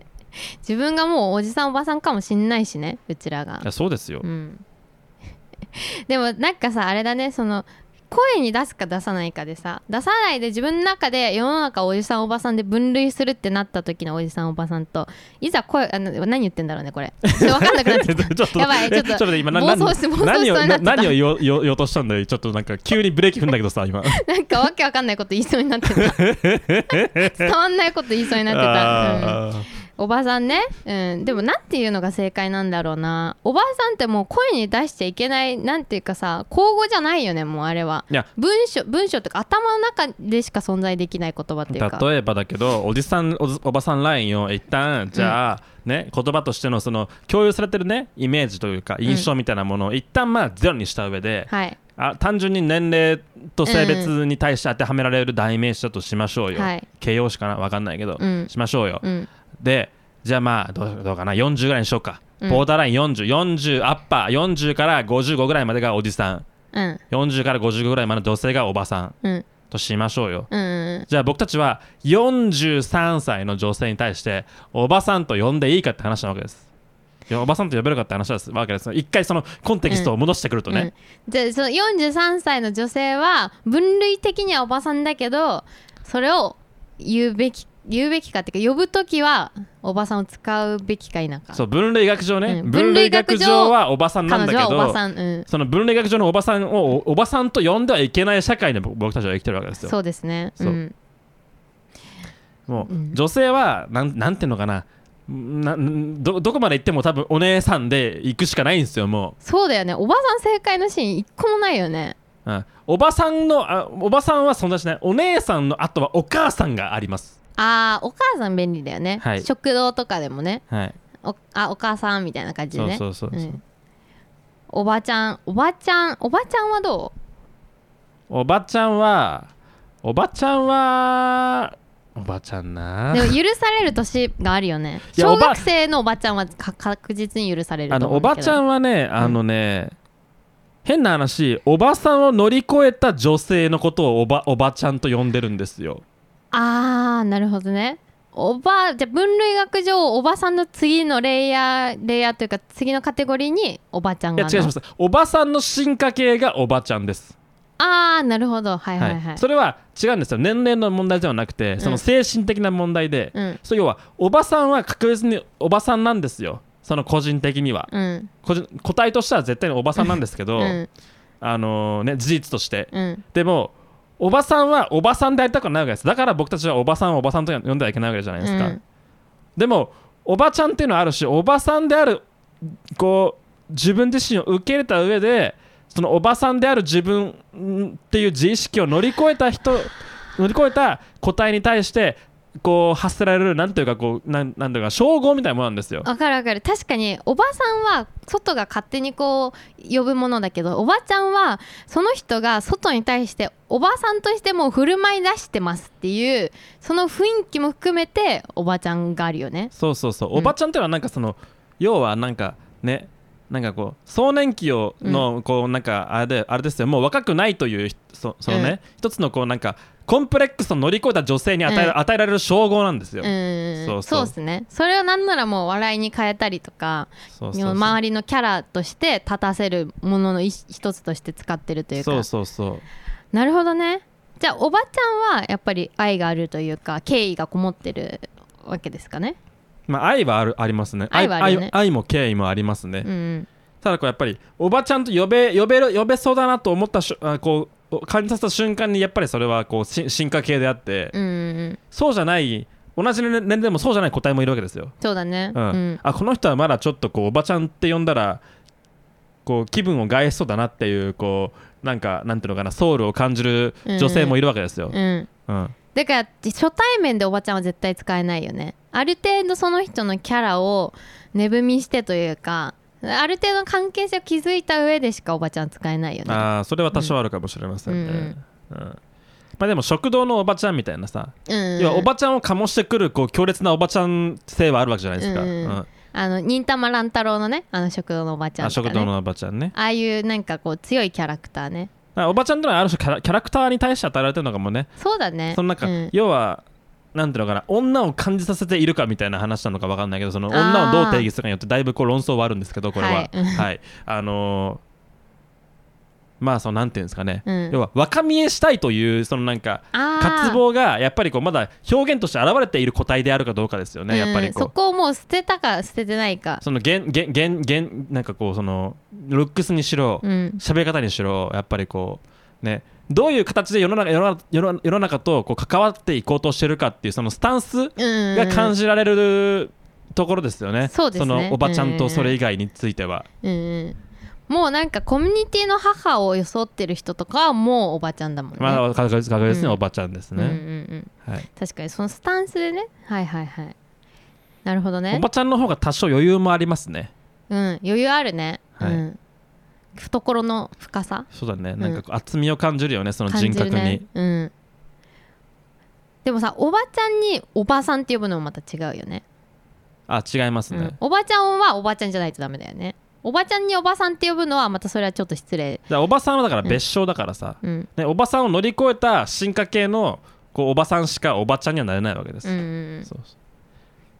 なるほどねだからその人はたちは多分おばさんとは呼ばれた時期はないんだけど、いはいはいうんでも自分がおばさんであることを多分こう相当なんていうのかなあのー噛みしめる時期ってのあるわけですようね、んうんうんもう私はまあ確実におばさんだなっていう,、こう自意識をこう受け入れてこうそれでも明るく楽しく生きていこうという ねそういうこう前向きなこうなんていうのかなこううんコペルニクスのなんて違う違うなななんだっけこのあのなんああれだえよっねとなんだっけえっとコピルコペルニクス的展開なんだっけえっうんとそんなそんな感じあるよね、うんうんうん、そういうなんかターニングポイントを迎えるわけですよね。うんうんううんんでそれをこう獲得した上でこう、ね、社会との関わり方というかね人とのこう関係性というものがおばちゃんに変わっていった個体がおばちゃんなんですよきっと。あーわはいはいはいかんないすごい独特な説説を今展開してしまいましたね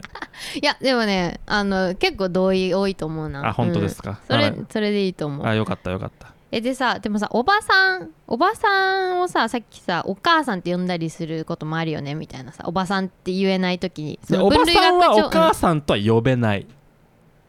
おあー母さんってのはおばおばあちゃんとかおばあさんに対するこう代名詞です対応対応としては使うことない食堂とかそのなんていうのんご飯屋さんであお母さんみたいなさでもそれは確実におばあちゃんじゃないなんか年齢的に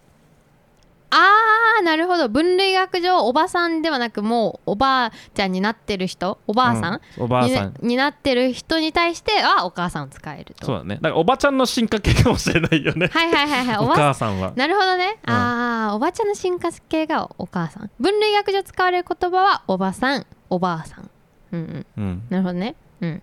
えじゃあさなんて呼ぶのが正解なわけ42歳の女性じゃあそのなんかご飯屋さんで42歳の女性がこうなんかサーブしてくれててちょっとあなんかいあの水欲しいなみたいなさ注文がある時うんなんて呼べばいいんだろういねやそれはもう人を見るしかない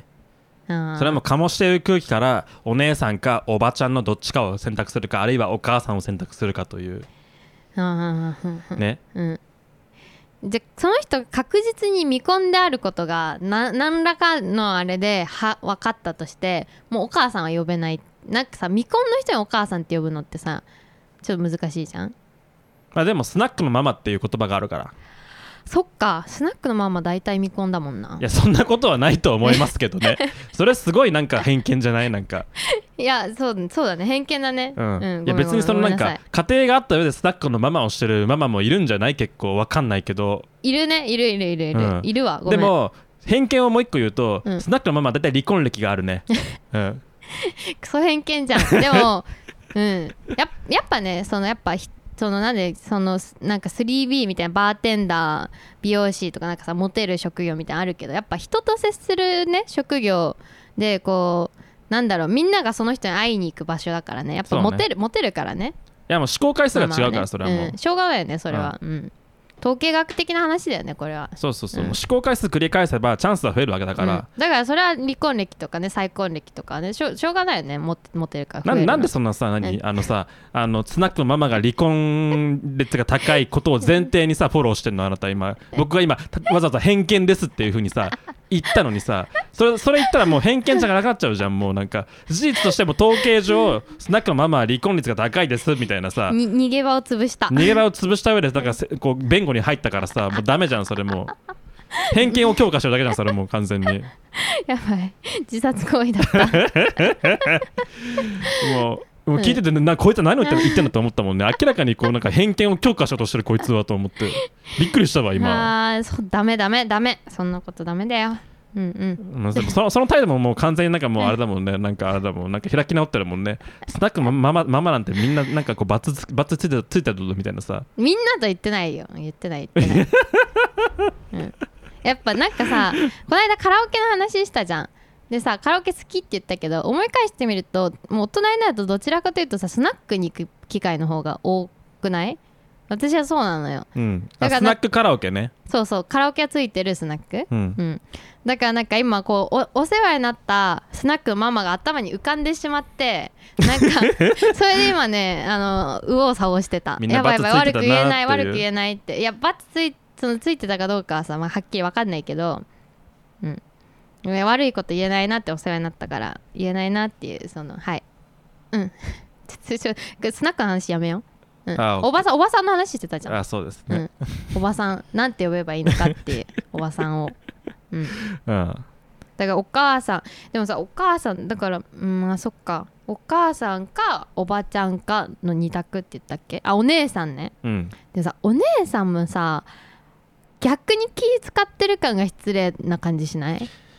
やでも、うんねこれはそれそれはまあおっしゃる通りで、うんね私完全にもうおばさんだけどお姉さんって言わしてるなっていうさ、うん、でなんていうか虚しさみたいなものももしかしたら個人の中にはあるのかもしれない、うん、でもそれは It's not my business なわけですよあーなるほどねそれはあなた、あなたのそのその信頼環境の葛藤は知りませんと、うんでもあなたはおばさんと言われたら多分そんなにいい気はしないでしょっていうことはうん分かってんのこっちは、うん、うん、その態度を示してるだけってことねそうそうだからこれはあるある種形式的なお姉さんなわけです そうよだよねどっちもお姉さんだと思ってないけどそう形もう形上というかもう形式上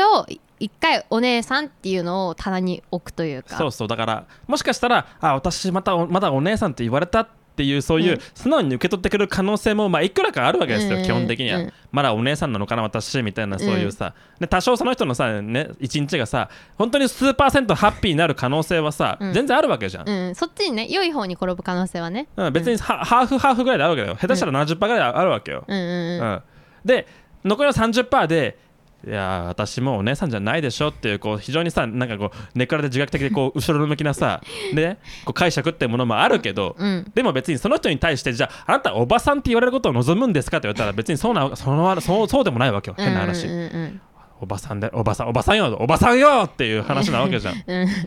逆ギレもいいとこだよね本当におばさんなのにさおばさんよってそういう複複雑な女性の心情というものをなんとなく察した上でこうお姉さんを選択するしかない我々なんですよ。 あーそっかなんかないのかななんかさちいかわみたいなさちいか可わ愛い呼び方ちいかわは固有名詞やろ。 でもちいかわってなんか音が可愛いじゃんなんうんかそういうさもう可愛さしか感じないさ、うんけどなんかその別に気使ってるわけじゃないよっていう感じのさ、べしなんかあのしょしょそうしその呼び方うん。欲しい故障ね。胡椒あそう胡椒胡椒、まあ、レディーじゃないレディーでも私私がさおばさんに対してレディーって呼ぶの変じゃないそれ誰でも使えるやつがいいそうなのレディー使うキザすぎないかいや、使でったことも、あるまあまあうんまあ、あーなんかまあ、あの、あコンテキストによるとしか言いようがないですね。まあそうね、でもちょっとレディーはちょっとさすがに使いづらすぎる、あ、そう、うん、難易度高いレディーはあーなんかチーカーみたいなのあーちあちらにいらうんいらっしゃるレディーがっていう。こうあーなるほどねはいはいはいはいねあーあのうんあちらのレディーからですみたいなあー三人称だと使えるね。三人称だと使えるねうん、でもその直接呼びかける時とかにはあーちょっと難しい二ね人称あヤングレディーって言われ言えないからね、 「ヘイレディー」って うんうん、ちょちょっとちょっとキモいねそれは、うんちょっとね、うん、三人称だと使えるけど二人称だと使えないねうん、うん、使えないね。二人称で使えるやつ。お姉さんお姉ん。さんっていうそこでしょあー、確かになんかそれぐらい勢いあって、お姉さんお姉さんって言うと、なんかいいかもな。いやだからここそれうを、ん、うん、結局お姉さんお姉さんっていうこのこう軽薄さうん、うんに包まれたこうなんていうのかな配慮うん、うん。そうんに全て詰まってるんですよこれは、あーなるほどねもうだからそこのなんて呼んだかっていうところはもう気にするもうなんていうかこともなく過ぎ去っていくようなそうそうだからなるべくその相手その名前で呼べない相手のに対するこうなんていうのかな不快感を圧縮して圧縮してもうほぼないぐらいの感じで「お姉さんお姉さん」ってやってこうもうこことことことなかれ主義じゃないけどか、うんうん何も起きないことをこう願うみたいなそういう話なわけですよね。あーなるほどねあおばちはいはいゃんっていううんお今ばなんちてゃんなんておばちゃんっていあううんうんねうんうんおばちゃんビールっていう う、ん、でもその呼び方だその言い方だったらおばちゃんでもいけんねうんその呼び方がずるいなずるいっていうかさうん、だかうまいねらこれができるかどうかでだいぶこう男が上がりますよやっぱうり、ん うまくやってんねあそれ練習すればいいんだでも今なんか話してて思い出したのはなんか京都に行った時に舞妓さんのなんかなんていうのまあお茶屋はみたいなとこ行ってうんその時にあのなんか大御所の元舞妓舞妓の時にこの一世を風靡したというかさ その町を風靡したもうベテラン大ベテランもうだから分類学上おばあさんなのねうんな人とかもいてでもなんかでも舞妓さんは多分ルール的に年上の人は全員姉さんって呼んでてああなんか今思い出したけど姉さんもいいなと思ったあああお姉さんと姉さんもちょっと違くないなんかさ姉さんっていうのは関係性が含まれてるわけですよ、そういう意味ではは,、いはいはいはいこう指導的立場にあるこう年上の女性というねあーなるほど先輩後輩的なそうそうそうそう師弟関係的なものをニュアンスを醸し出すんだいじゃないわかんない姉さんはわかんないけどやなんかその今何をそのなんていうの気にしてるかっていうと今村さんがその食堂のおばちゃんに対しておあお姉さんお姉さんっていうのってなんかしっくりくるんだけどなんか女がおばさんに対してなんかと年の下な年下の若い女がおばさんに対してお姉さんお姉さんっていうのってなんかさなんかしっくりこないなっていうのがあってわかるこのまあね感覚的なことなんだけどさそれはね分かりますよちょっとあのーそういう意味ではあの男女であるからそれはある種こうなんていうのかな配慮として成立してる部分があって、うんこう同性の若い女性から壮年の女性に向けてどう語りかけるかっていうのは一案外番むずい案外抜け落ちてるかもしれませんねそれは、うんそう世の中がそう考慮できてないしょうがないそこ敵だからだからそうなんです敵じゃないよ私は好意的に向かいたいんだよでもしょうがないよおばださんっとて壮年の女性から見て若い女はみんな敵だよきっとあそっか向こうはもう敵なのかだって敵認識してんだのってかお姉さんって呼んだ瞬間にちょっと嫌味が入るわけじゃん結局お前はお姉さんだから私はもうお姉さんじゃないとないでしょみたいなさそういうさなんかこうねうんお前は若いのだ私は若くないんだからみたいな、うんそういうなんかこうこうヒヒステリーが始まる感じがあるじゃん、うんそうだからさ姉さん お姉さんって呼んだ瞬間私はあなたより年下ですって言言ってることはもう確定しちゃうからそのなんていうかねなんだろうああなんかじゃあ例えばあうんそうね例えばさじゃあ私が35歳だったとしてで42歳の人を呼ぶときにお姉さんって言ったらなんかさパッと見はさどっちが年上か年下かさ個体差によって分かんないぐらいの年の差じゃんそのそうやね35と42とかってそうですねそうなった時にお姉さんって呼んだらあこいつ私のことわ自分よりも老けてるって見たのねっていうさ事実ができてしまうというかさ、まあそうですねやっぱいや女性が女性のお姉さんって危険危険かもしんない、ううんん危険ですねだからどうすればいいんですかその代わりに何何に使えばいいで すかね村さん、いや俺あの女じゃないから分かんないけどね、うん僕はあの男の処世術しかたあのこう学んでこなかったからねそうだねでそこのさ、うん男よりもす非常に面倒くさいコンテクストを含んだわけですようんこれがさ男対男男なら、うん変な話あのめちゃくちゃ楽なんでいいんですよだからわ僕は対女を学べば、まあ、十分であったというところで、うんうんうんあの学習コスト低いんですよ、うんうん、あのそちらの女対女は非常にこうやっぱりこうなんでしょうねこのなんかね何なんでしょうねこの非対称性ねうんいやだからやっぱりこれは生物学的にさあるんじゃないですかやっぱりこう若いこうメスっていうもののさ、はいはいこうなんかこう非常にこう特権的価値っていうものをさ、がが、さやっぱりこう最近僕すごく感じるんだけどね、うん、うん、っていう感じるんですか感じるっていうかそのなんかそういうエピソード多いなと思うあある、ね、ううん世の中の力学的にさやっぱりこうね、うんまあ人間で言えばですけどね、うん人間で言えばもう若い女性っていうもののさなんかこうなんか経済的価値というんですかねああそういう話ね経済的価値、うん文化的価値っていうものがさ非常に高いところにあるわけじゃないですかやっぱり生物的にもやっぱりこう、まあねそこにやっぱりヒエラルキーが発生してこうみこう特にこうねメスの間でそれが強く意識されるっていうさやっぱりこうことがさ全てにおいてこうなんかあるなと思うんですよね。あるよねうんなんかさ私はさあんまりさそのなんだろう若さとかにさしがみつこうとかさそれがなんなんだろうあんまそういう生き方をしたくないなと思ってんのよそのなんだろう自分は華やかなタイプじゃないからなんかそういうあなんだろろうなあのだから肌のシワを気にするとか別にあんまないしだから将来を考えたスキンケアとかあんましてないし なんか年を取っておばさんになることに対して割とポジティブな部類なのねあ私まあは。のなんかスキンケアとかさ、うんね、それこそ最近で言えば美容整形とかさ、うんなんていうのかなこう変な話こうもうめちゃくちゃ盛り上がっているわけじゃないですか。そうですだねからそういう世相をさなんかこう男なりに感じ取ってる僕からするとナチャラは異常に素朴ですよ ねだよねそうそうそうそれをまあライフスタイルにしてるというかさそうですよねう、ん、うんなん別になんかそれで結婚してるから何も心配してしてないんだけどさ、そうね、うんそうだね確かに う、んうまいことやってるみたいなのはうあん、るでかも、そそそれでいてさ本人もさあのそういう自分になんかこう誇りを持ってるというかさ、うんうんうんねうん、っていうなんかなんていうのかな哲学じゃないけどさうんポイシーみたいなものがあるからさ、うんうん別に全然こうなんていうのかなかわいそうとも思わないし卑屈でもないわけよね見てて、うんうんうんそうそうそなんかむしろこうなんかね男の僕から締めるとなんかこうかっこいい言い方してるなっていうふうに思うんだけどそうねなんかやっぱ生きやすさを追求した結果って感じだそようねそうそううん、みんなこう生きづらさを抱えつつもこうやっぱ美も追求するわけじゃんてか美を追求するから生きづらさがついてくるんだろうな、まあそれはあるだろうね、うんうんっていうまあなんだっけ何言おうとしたんだっけ まあだからなんだろうその私はでできればそのおばさんなんだろうなだからおばさん自分より年上の人がいた時にそこになんかネガティブなああの人私より老けてるみたいなネガティブな感情はあんまり抱えないのねうんだだからなんだろうそのバトルをしたくないというか、うんなんだろううんできれば避けたいしなんなら私は自分がおばさんって呼ばれることを全然なんていうか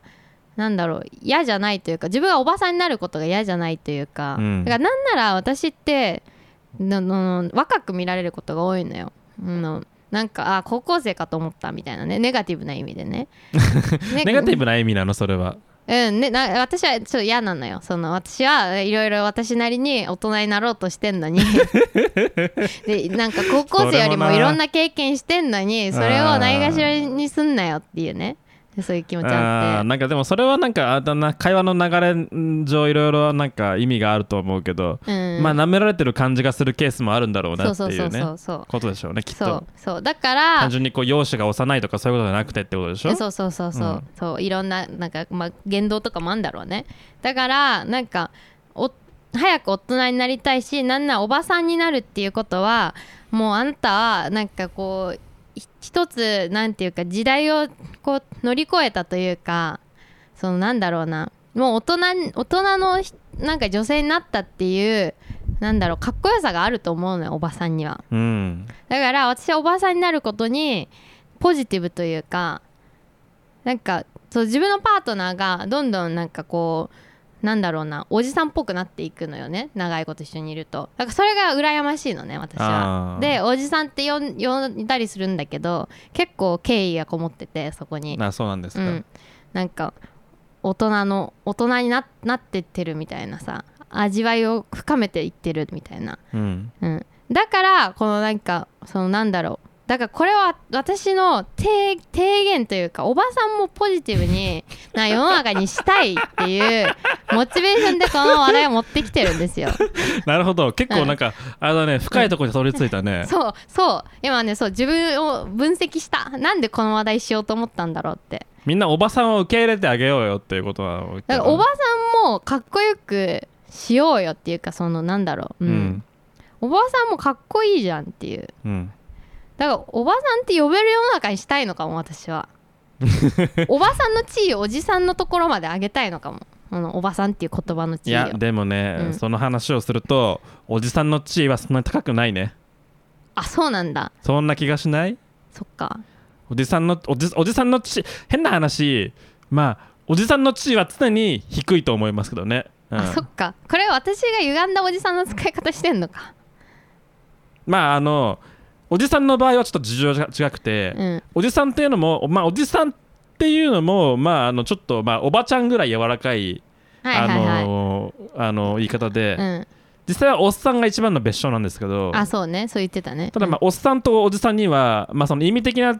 こう距離がそんなにないからう、んまあ、一緒に考えちゃっても多分問題ないんだけどうん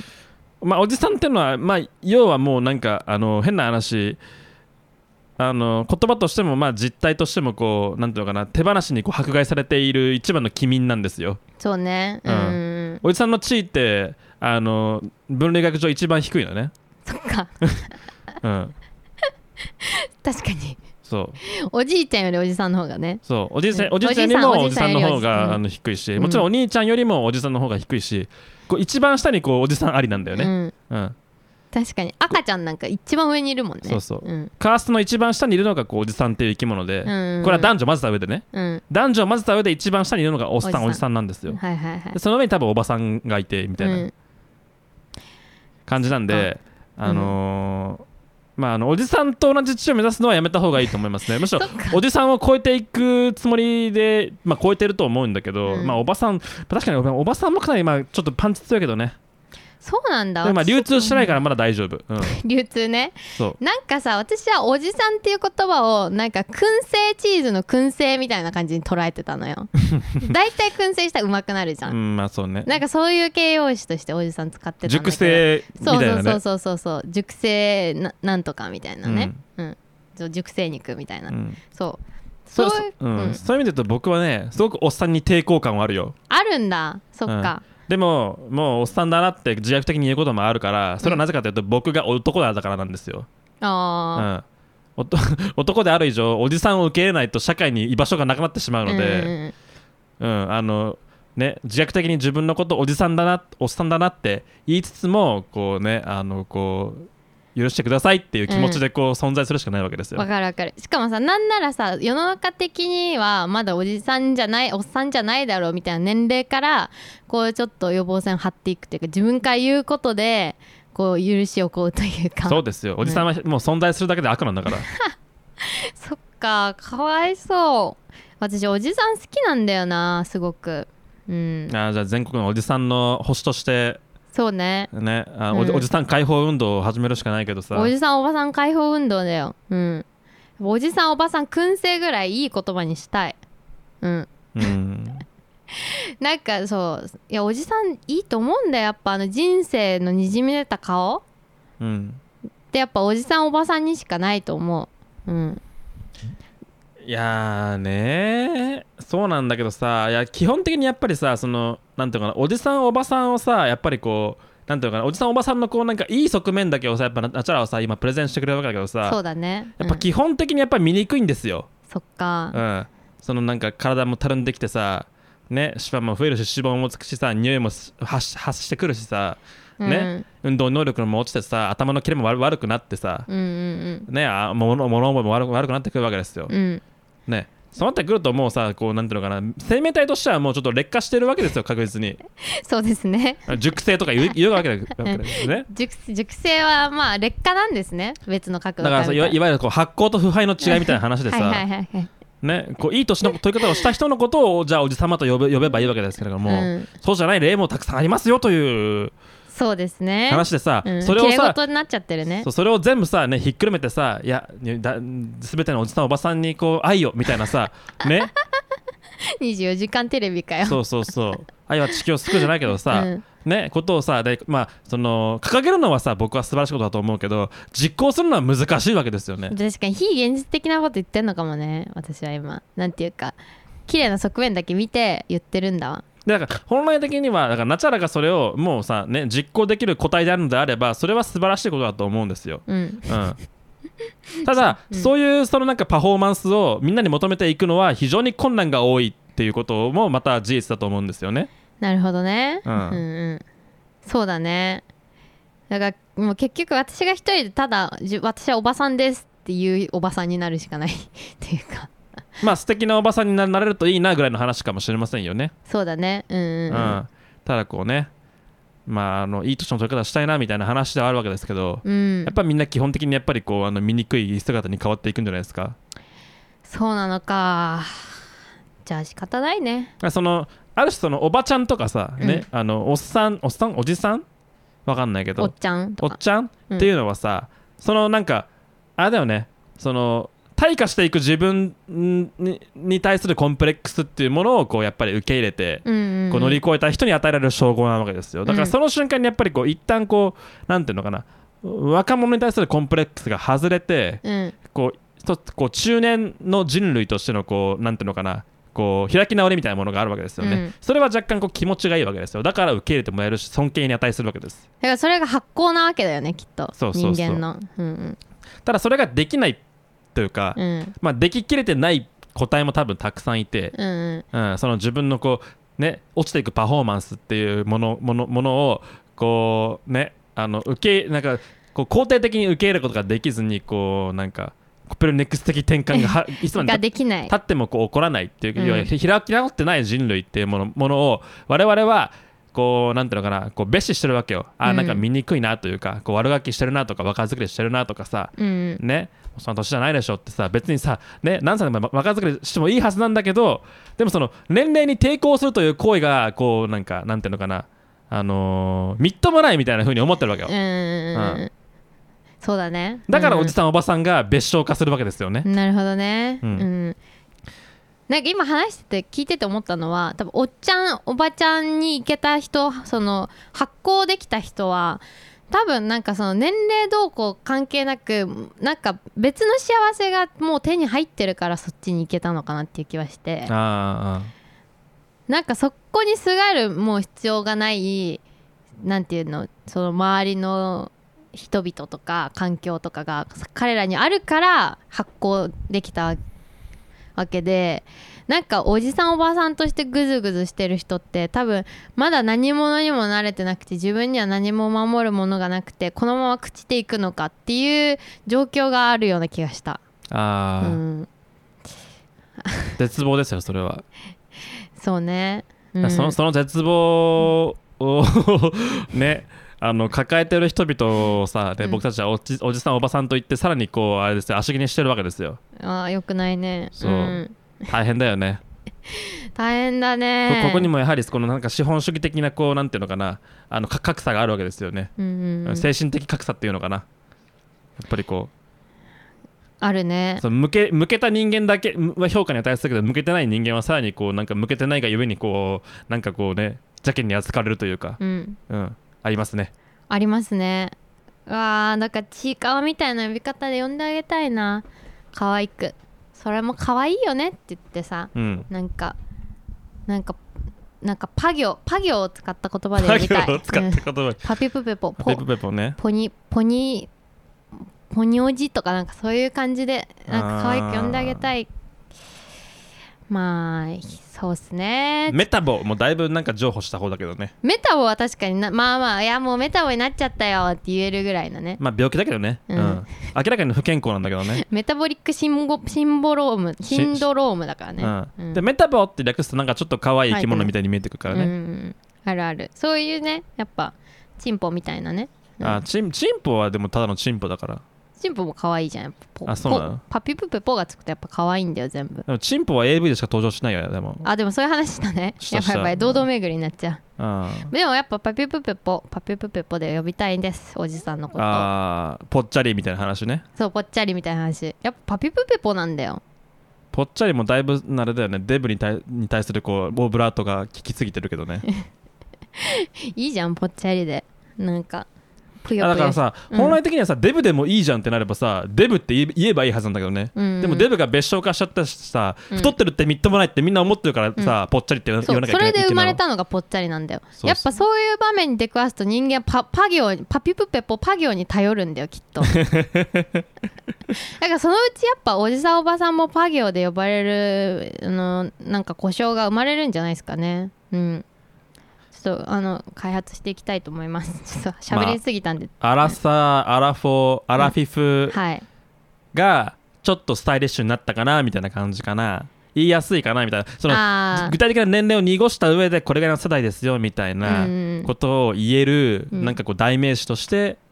そうしかも呼びかけにも使えるいやアラフィフとは言えないでしょそうだからそう呼びかけにも使える言葉がいい言葉がいいうねん、はいはい募集してますはいはい、はいじゃあお便り読みますかはい、ね雑に締めましたねはい、 はいもうもう満足しちゃったお便り読む前にでもまああれだよあのなんだなんだろうあのうん少なくともこの会話から具体的なこう幸福は一個も生まれなかったけどね生まれなかったね、うんまあでもさ何も解決しなかった僕たちは今、うん、何にも解決できなかったやっぱ深かったこの問題だかはら最初に言ったじゃんだからうんこの、このねうん非対称性の根は深いよって言ったでしょ、言った言ったまあまあじゃあお便り読んでくださいよはいラジオネームディープパープス いやパ行パ行だわディープパープスさんはい今村さん夏代さんごきげんようごきげんよごきげんようオルセンディープキックスファンのディープパープス丸 ですとかじゃなくてうねですから こうビディープパーパス、体現パ止ーめプス体現止めのあの、うん体現止めでいいんだっけ自己紹介これ自己紹介、えー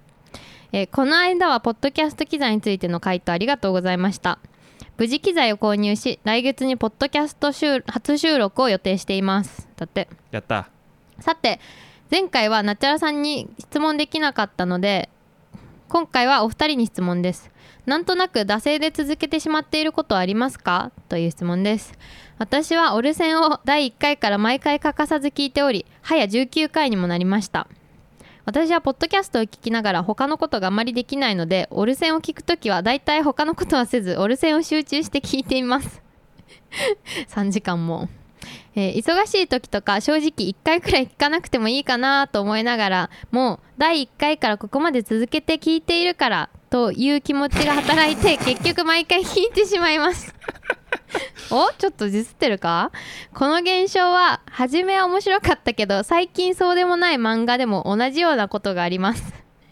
つい最新刊を買ってしまうあの感じですお二人にはこのようになんとなく惰性で続けてしまっていることはありますか PS マメさんも言っていましたが私もオルセンに今村さんの笑い声を摂取しに来ているのかもしれませんあとトークテーマが難しすぎていつもテーマに添えない質問なのが悲しいですいやそれは気にしなくていいですよはい えこれ何この人惰性でオルセン聞いてるってことを言ってんの、なんかなんだっけええっと初めは面白かったけど最近そうでもない漫画みたいなもんって言う言ってますよ え初めはオルセン初めは面白かったけど最近はそうでもないんですかねいや最初からそうでもないよ、そうなんだようん、でもそうねいやでも惰性で聞いてるらしいよいやでも、うんあのそういう意味では惰性で聞く惰性でうん続け続くクオリティっていうのはかなりこう絶妙に僕たちの理想にかなっていると思っていて、あはいうん、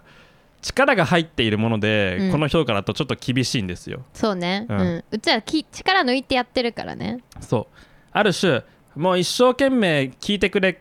人も増えてくれって思ってやっててあのー、なんていうのかなこれあのなんか下がってきてるってなると滑ってるというかね、うん、まあまあまあそうだね、まあな確かにそのななんだけど、うんその惰性で聞いてしまう程度の話に落ち着いてるっていうのはある種こうすごくねあの手応えを感じるところではありますよそうだねなんか定住できたというかさ感じすんね居場所を与えられた上でコンスタントに惰性で聞ける程度の話を生みこ出うせてる提供し続けてる供給し続けてるっていうのは、うん結構ねこれねあのね偉いです偉いですね、はいすごいですこよれ結構偉いですよ、うんはいで、はい惰性で続けてることはあります惰性ねとか私さやっぱ何でも続けられない人間だからう、んなんだろうそれ一個のことだからそのななんだろうな絵描いたりとかねそういうのは続けてるけどなんかその脱毛に通うとか歯医者に行くとかそういうこと何も続けらんないからうん私、だから続けてるものがまず少ないんだけどだからちょっと言い方変えると惰性でなんか許容してしまってるものみたいなのはあるねあああの Google カレンダーのメールの 通知あれねあーもうずっと最初からずっといらねえなうざいな消したいなって思ってるけどなんか惰性で許容してしまってるうん、 Google カレンダーの通いや知さ、本当にさね、なんかそういう考えるとさ世の中さ惰性に入り込もうとするさ僕たちみたいなねうん あ僕たちも含まれるねそういうにそうだねあまあ、あの惰性に入り込もうとするさなんかねあの手段ばかりだよねそうだねそのねなんかあのーさっさとさ、ね、あの3分のためにさ追加した LINE の公式アカウントから定期的にお知らせが来るけどこんなんは早くね解除しちゃえばいいのうに、ん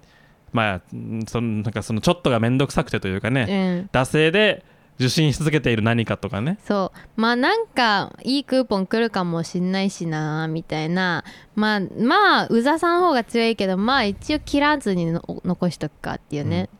あの YouTube のチャチャンネル登録とかあれ明らかに惰性製造機だからねそうだね惰性で見続けちゃうよねやっそうぱもう毎日こいつが毎日投稿ししてくるからまあ毎日見るか今日も見るかっていうんで別にそんなめちゃくちゃ面白いわけでもないしめちゃくちゃこうなんかかじりついて見てるわけでもないんだけどでもまあその日々のルーティンとしてか惰性で今日も新作動画を流してしまったみたいなね、うんことばかりですよ本当に、うん なんかこれめちゃくちゃひ敵を作りそうだけどあの私はヒカキンはもう惰性の極みだなと思っててやあっそぱ見慣れてるからヒカキンを見てしまうみたいなのあるじゃんううんなんかついヒカキンの私とかなんかあげてるみたいな見ちゃうんだつい見ちゃうねやっぱりあそう、うん、でも別にヒカキンが好き,、まあ、好きな人もいっぱいいるとは思うけどファンの人でもなんなんか好きなわけでもないしうん嫌いなわけでもないし毎回はめっちゃ面白かったなとかすげえこの動画いい動画だっていうわけでもないのよ私的に、うんだしその自分の彼彼はさなんか一個のさジャンルを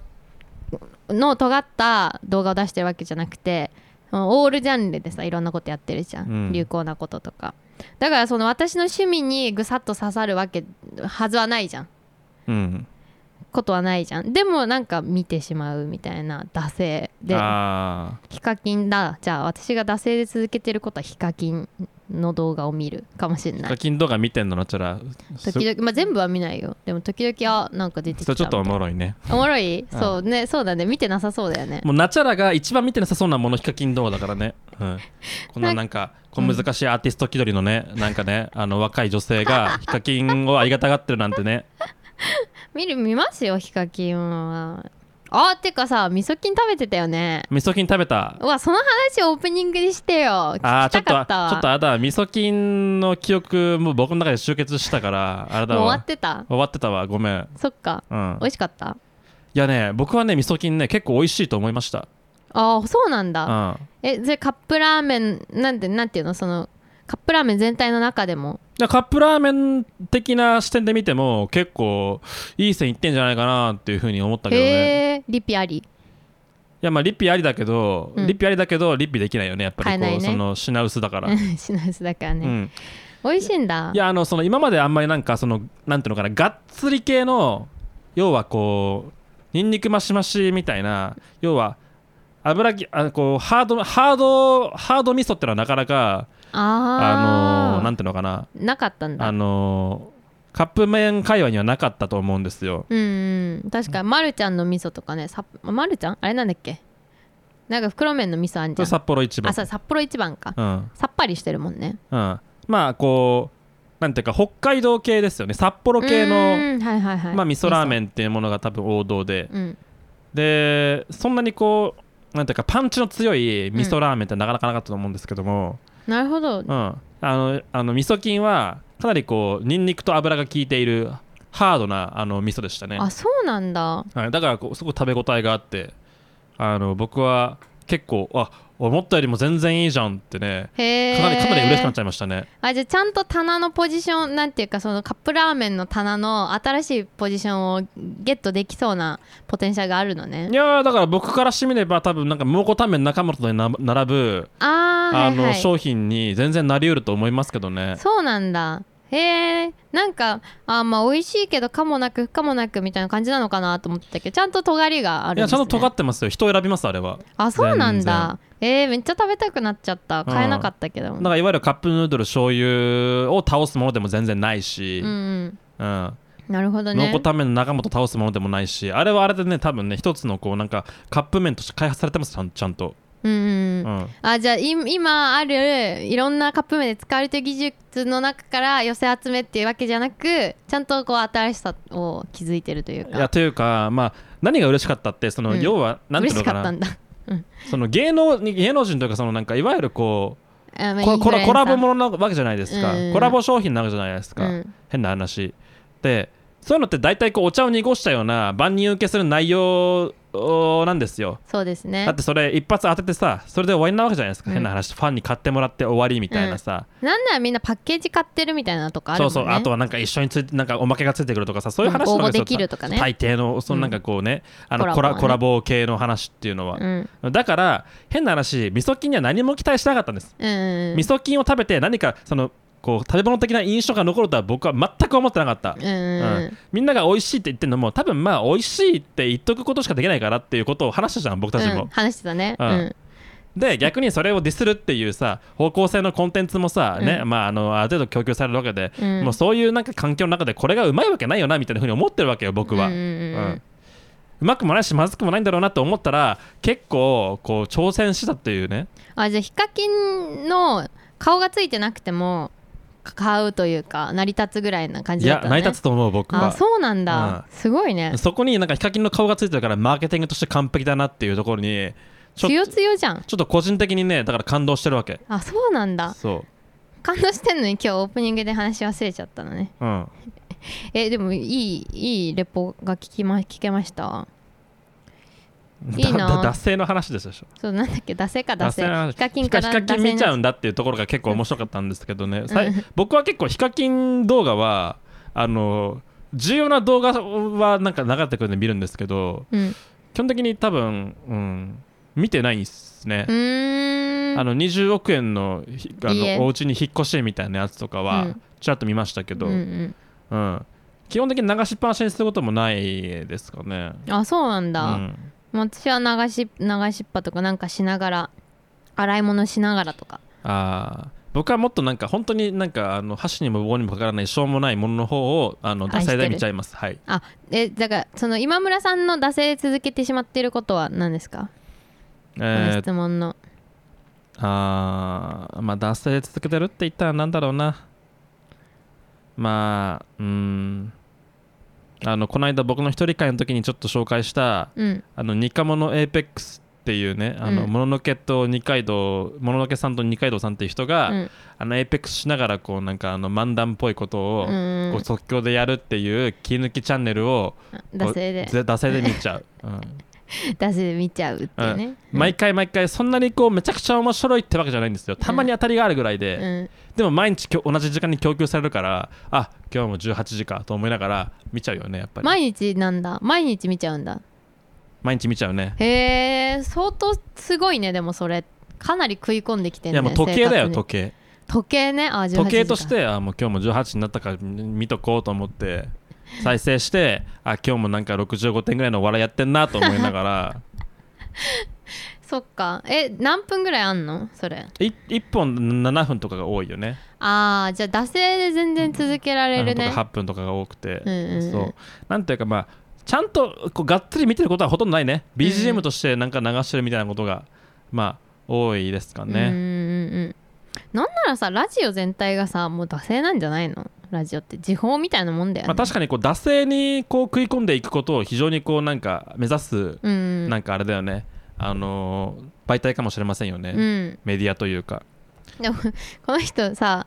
そのだからラジオってさなんで惰性に食い込んでいこうとしてるかっていうとやっぱり何かしながら聞く人が多いじゃんそうねでもさこの人聞くす聞くせないあの折れ線を何もせずに集中して聞いてるってうんありがたいねありがありがたいよねなんかしながらの方がいいよきっとうんあだからこれはある種惰性ではないという惰性で聞いてんじゃないよっていうことなのかもしれませんよねそうだよね惰性じゃないよね解こ釈れとしてねうん一つね、集中して聞いてくれてるってすごいよなまあでも確かになんか集中して聞かないとついていけないラジオとかあるしねてかなんかあれだね1回から聞かなくてもいいかなと思いながらもう第1回からここまでつけて聞いているからという気持ちで働いて聞く毎回聞いてしまいますっていうのはさ、うんこれは惰性なのか惰性これこれは1回途切れればもう戻ってくることなんてないよということを言ってるのかな そうだね確かにいやどうなんだろうね確かに今皆勤賞のためだけに折れ線を聞いてるっていう可能性あんねか可能性ありますねじゃあ100回行ったら皆勤賞の賞状あげますようんディープパープスにはうんうんあとあのユーザーフィードバックありますよあのトークっていうのが難しすぎるってああそれね申し訳ない本当に申し訳ないと思ってるてかふ普通歌でいいえこれは何トークテーマっていうのはそのなんていうのあのお便りの募集コーナーが募集テーマがむずいむずいってことを言ってるのか多僕分らがしゃそぶのしゃぶってことじゃなくてねうん多分そうだと思うあのなんだっけよんよんなんだっけ世の中の断捨離とかなんかそういうのあ断る捨離とかあと何であの課題評価あの課題評過小価評小価評価みたいなねあの僕らみたいに日々こうなんかあれだよねあの世の中にこう斜めの視点を向けてないからみんなそんな、なかなかないのかもうね、んそううちらとあのあれスパイもしかいないからそういう目線で世の中見てる人はあねそうなの、うん、スパイモも入れちゃうのここにスパイモに対してこうちょっとそれ失礼じゃないやっぱりこあ失礼になるの、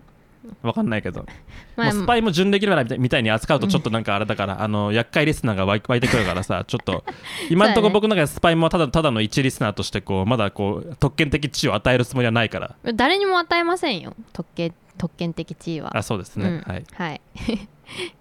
ねだからえトークテーマって多分それのことだと思うけどじゃあ簡単なトークテーマ考えないといけないじゃんえー、うーんじゃあ最近食べたうまいものとか、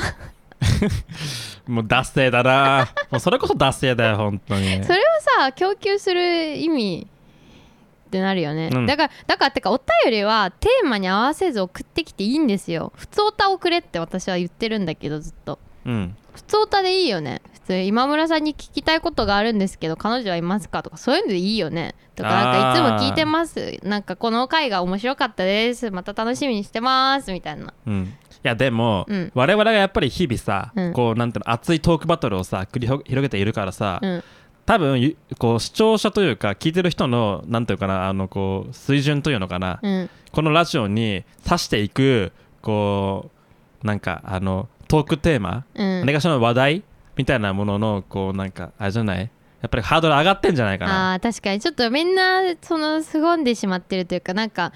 この濃度を薄め自分が薄めるわけにはいいかないみたいないやそれうはん思っ絶対あると思うし変な話なんか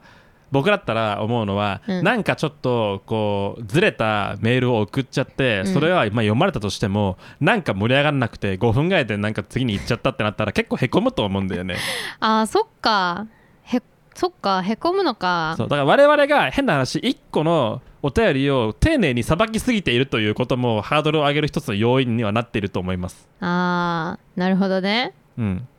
じゃあさみんなあのななんか誰誰だっけ誰だかのさスラップカダカバディは詰まるところ型パンですよねみたいなさうんあれぐらいのテンションで送ってきてよいやでもあれもなかなかちょ圧縮された秀逸ななんか短文だとも思うあかーらさ、まあ確かに結な構才能を要するんですよ。そっかそうでかつこのラジオのうんすごく厄介なところは、うん来たお便りを全部読むと公言してるんですよ。 そ うそうそう。だから読まれる緊張感の中送らなきゃいけないっていうね。そうあのフィルターをこっちに用意してくればむしろ送りやすいって人は多分いると思ういんでするよよね。うん私は本当そうだよ。私はそういう立場。そっち側でスクリーニングしてくれれしてくれればあの僕も気軽にそのなんかもしかしたら外してる滑ってるかもしれないおお便りを送りやすいんだけど、うんっていう心理が絶対にあるんだけどそう僕たちは全部読むと公言してるかそらうだか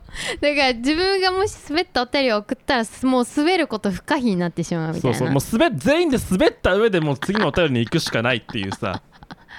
ええでその空気をを生み出した自分のお便りに対対して多分僕1週間ぐらい悩むと思うよ私は多分それトラウマでもう聞けなくなると 思うアプリ消すかな Spotify のあーそっかでも確かにあれだよね自分というスパイスが入ったがゆえにこう歪んでしまったとかさ、そうねあるいはね、うん、そううんでもその気持ちはわかるけど絶対滑らせ滑らさずにうん扱えるよ、私たちえそんなにえそんなに MC 力高かったっけえなんかそのなんだろうあんまりそのお便りに触れなくてもさ勝手になんかそのどんどん脱線して盛り上がるみたいなことはできるじゃん、まあそうね、うん今もだからまあ今今もそうだからねそう今も完全にそうだって、うんヒカキンのみみそきの話挟んだしねだからもう気にせずに超普通おたを送ってくださいじゃあ、はいまあナチャラに対する質問にしようよああいいよナチャラに聞きたいことでいいよ、うんうん、最近食べた美味しいものなんですかとか聞いてくださいそうはい何でも聞いてください何でも答えるんでナチャラへの質問ですねあの ー、なんでしいえなんなうんんなんですかねんあのー、あのガリガリとガリガリとデブデブどっちが好きですかみたいな、ね、ああはいはい好きなタイプはみたいなねそうそううんあそれそういうのでいいです本当に気にしないで送ってきてほしいなてか送ってきてくれて本当ありがとうございますもうはいなくなると思ったもんね、お便りいやーだからさ僕はあの実際この収録に来るまでこのあのフォームを確認してないんですよいつもそうだねそうだから今週はとうとうなくなったかなと思いながらちょっとわ楽しみにしつつそういつか、よっしゃ今日はゼロ件俺たちが勝ったぜっていううんねゆリリスナーのこうなんていうのこう忍耐よりも僕たちの継続が勝ったっていう瞬間が訪れることをちょっとこう楽し楽みにしみにしてるよねし今もてるしてるところあるんだけど、うん、まあ来なかったら来なかったら寂しいからね。そう寂しいよ、ううんんだからありがたいねありがたいですねはい、じゃあ次読みますかはい、じゃあ今週のスパイものコーナー です。コーナー化されちゃったよスパイも、えースーパーの焼き芋がうますぎて1日1個食べちゃうさん。えーご機嫌うらしい今村さんのチャラさん、冒険家のスパイもです。冒 調子険乗ってんな調子乗ってんな。調子乗ってんなスパイも、まあいいんでしょう。はいえー今回、課題評価か小評価のお便りです。すごいちゃんとコーナーに向けてお便りを送ってくれてくれている。さすが、ヘビーリスナーですねスパイもはいえ私が過小評価されていると感じるものそれは AirPods Max でございますお僕のフィールドの話来ましたよそうですねは AirPods Max は今の評価が妥当だと何言ったんだこの妹っ子がという声が聞こえてきそうですが、えー私も分かっておりますそのような世間の声はある意味正しいと、えー正確に申し上げると AirPods Max がメッシュ生地を採用したという一点に関して私も私は過小評価されていると感じているのです私はキスのヘ日私はキスのヘッドホン大主きっ子であり今まで何個かのヘッドホンを買ってきたのですがほとんどのヘッドホンが耳当てとヘッドバンド部分に革や、えーベロワといった生地を採用しております確かにそれらの生地の最初の使い心地はいいよ良いのですが長時間つけているとこの世で最も恐ろしい問題が発生いたしますそうそれは群れですまあ MURE MURE 群れ群 れまあ、やかましいな、本当にいつもこいつ。私は肌弱々芸人ですので、この群れには非常に苦しめられ、オープン型であろうとヘッドホンを長時間つけていると、えー耳と頭周りがかなり痒くなってしまいます。そして、こその痒みはヘッドホンを外した時も長時間続くのです。この痒みは耐えきれず、私はヘッドホンの装着を諦めなければなりませんでした。そう、私の輝かしいヘッドホン道はここで未来英語と閉ざされたかにのように見えたのです。だがしかしえそこに彗星のごとからあたのがそう AirPods Max でございます彼は他社が採用しない、えーしていないメッシュ生地を採用しており私にとってはかなり蒸れづらく群れづらく長時間ヘッドホンをつけても痒みが発生しないのですさらに見当て部分の洗濯交換しやすい設計になっており、えー常に清清潔感を保つことができるのです私は筆舌しがたい幸福感に包まれましたよかそしってたね最近は AirPods Max は私のために使えたのではないかと錯覚いや確信するに至っております 今では AirPods Max でアニクラがでかかっていた曲を難聴まっしぐらの爆音で聴き一人でスースーパーハイテンションになることが日々の楽しみとなっており私にとっては欠かすことのできないパートナーとなっております ケースの使用が意味不明クソったれライトニングなど欠点を挙げたきりがありませんが私はそんな不器用なところも含めてこのパートナーを愛してしまっており ますそう、それはまるで好きな人の欠点まであ愛らしく思えてしまうことのようなものです。そうなのです。これは今夜のです。そっかしかし、AirPods Max の評価が世間的にはちょ微妙なため、このまま次の製品が使えないのではないかという不安に苛まれ、夜も安心して眠ることができません。群れという悪魔に苦しめられ、えーヘッドホン道を諦めていた、そこのあなた、今すぐ AirPods Max をポチって私のパートナーの売り上げに貢献をお願いします。AirPods Max を買わないという動画を作っておきながらも、え1年の放置プレイの後にも結局購入し、いろいろと文句を言いながらも何本も関連動画を作り、灼熱の7月に AirPods Max をつけて外に出るという、今世紀のアニメでも稀に見るツンデレっぷりをこれでもかと私たちに見せつけてくれる今村さんですが、このパートナーの魅力を私の分母であなたさんにぶつけてください。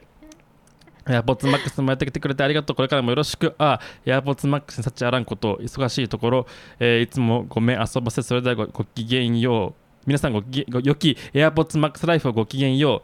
う。PS 結束バンド最高ということ で。いやはー、ーいな炸裂かなか、なかなかもうちょっとレベルが上が上がりまくってますね。スパイも節が炸裂しましたねなんかもうちょっとあれだよね。だんだんこう、なんかスパイも武士がさ発明されつつあるあるしさ、うん若干こう得意になってきてるよね。うん もうなんか手応えを感じているうんこいつは明らかに、もうステージをね掌握しているというかうんお踊り狂ってますねいや私ヘッドホンつけないんでー使えません AirPodsMax うわうわもう何の何のあれだねなんかこうあれだね愛もない打ち返しだ ねそれはもうんななんかすげえなんかニニッチなこと語ってんなーって思ったういやでもねこれはね実際のところあのすごいねあの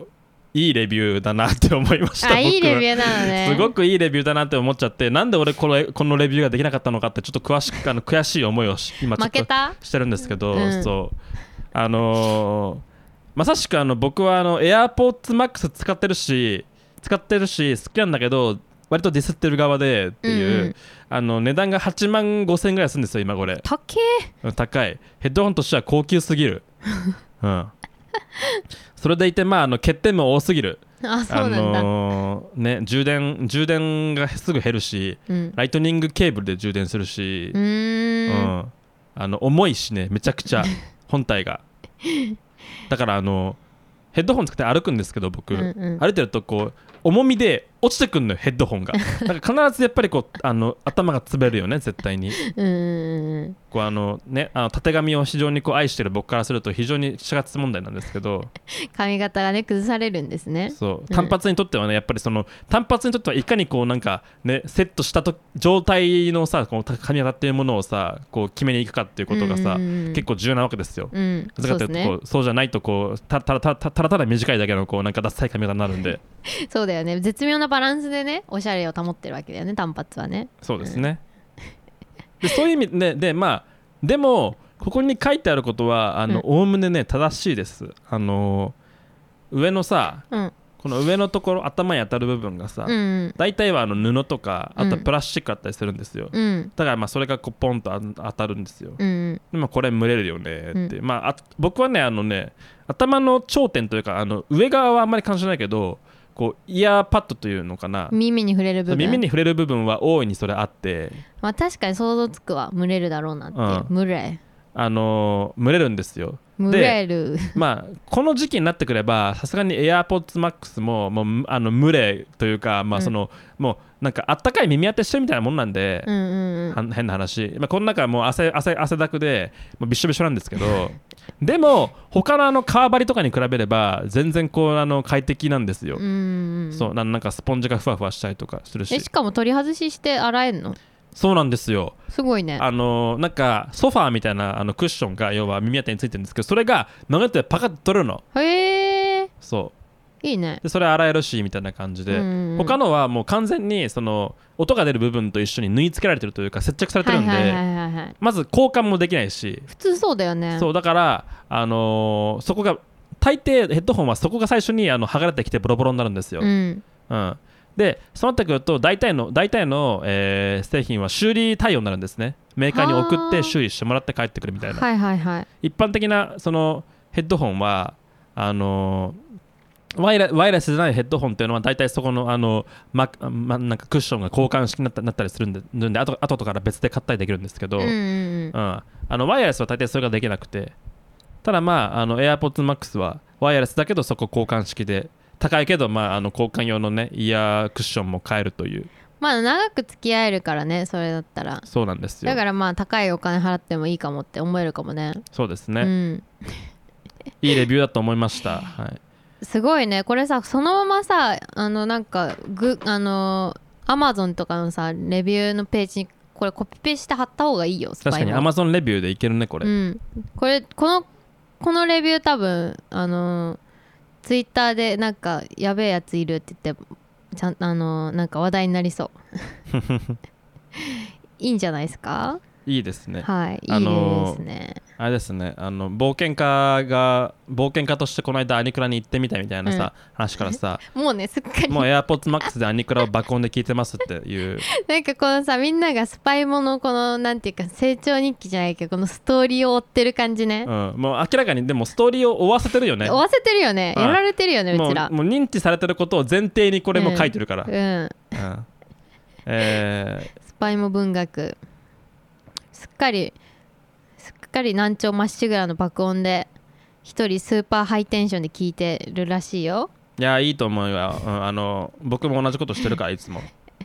めちゃくちゃ似てんじゃないのスパイもと今村さんいやまあそうまあでもあれだからあのなんか、うんあのリスナーってあのそのなんか主なんか主というか、うんあのホストに似るらしいからあ犬みたいにねそうそう そう犬飼い主に似るっていうよねそうそうそう似てきてるんだじゃないですかね面白いねごめんなさい全然わかんなくて私があのヘッドホンのことえ、まあでナチャラはね、うんあのそもそも音楽聴いてんのかどうかさ怪しいからね音楽ね音楽確かになんかね昔は聞いてためちゃくちゃもうめちゃくちゃ聞いてたから Spotify が一番好きなアプリっていう時期もあったあ本当うんでなんかそう家にやっぱ引きこもりがちな生活だし、うん家にそのパートナーがいるとパートナーが音楽の主導権握ってるから自分で音楽流せないんだよね、うんうんでなんかモチベーションが消えてしまった音楽を流すことに対する、あうんあアニソンってねあの流せないんだよね確かに他人に共有できないというかねあの変な話シチュエーションミュージックとしては0点なのでアニソンって集中できなさそう本当に、うんまあ、もちろんその例えばおしゃれなカフェスタバでかけてもこうなんていうのかなあのーバレない程度のアニ,、あアニソンもまあ探せばありますよ、うんうんちょっとは、うん、でも99.8%かけられないです、確かにね、うんプレイリスト作れるほどはないんだろうねそうだからオタクは本当にイヤホンつけてこっそりあの爆音でアニアニソン聞いてこう一人高まるか、うんアニカに来て一緒に高まるかしかできないっていうある種そういうフラストレーションの発散なんだよねきっとああなるほどねそうはいはい、はい、あのーあれだねまたアニクラの話しちゃうけどアニソンを爆音で聞くって いう広い空間で堂々と爆音で聞くっていう体験はあそこでしかないんだね変な話、うんそうだねだからもともとはさそのアニソン好きはカラオケに生息してたんだろうねああそうですね、ねアニソン好きカラオケに行きがちだねうん、うん、行きがちだよね、うんアニソン同士でさ行きがちだよね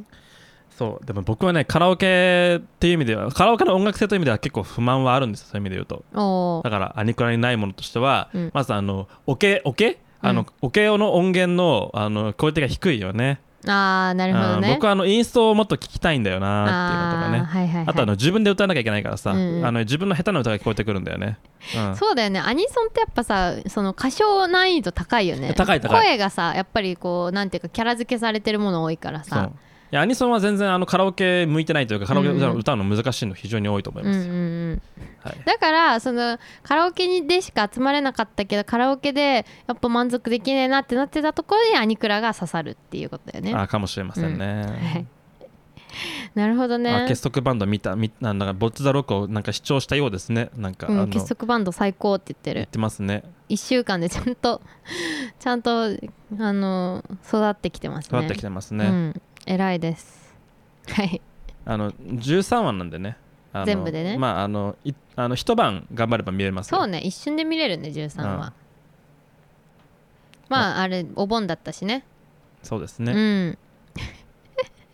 まあ、過そん小な感じで評価過小評価か過小評価あそうだよそうだよそういう話だかよどうこれかと言われるとでも最近ちょっとあの韓国系のあのなんかファッションに AirPodsMax よく登場するからああ k p o p アイドルが空それ港フこそァッションであの持ってるみたいそのなザッキーじゃないけどさ、うんうんそうあの K-POP アイドルとかが首からあの AirPodsMax 下げて下げてんのをみんな真似し始めて、うんうん結構その夏なんだけど AirPodsMax 率上がってるんですよ巷の確かになんかあのやっぱ iPhone とかもさ最初はどんどんちっちゃくなってったけどさ軽量化みたいなうんなんかだんだんまたさ、ま、大きくなってきてるじゃんうんなんかやっぱその最初はちっちゃくして技術的なそのなんていうか凄さを追求するけど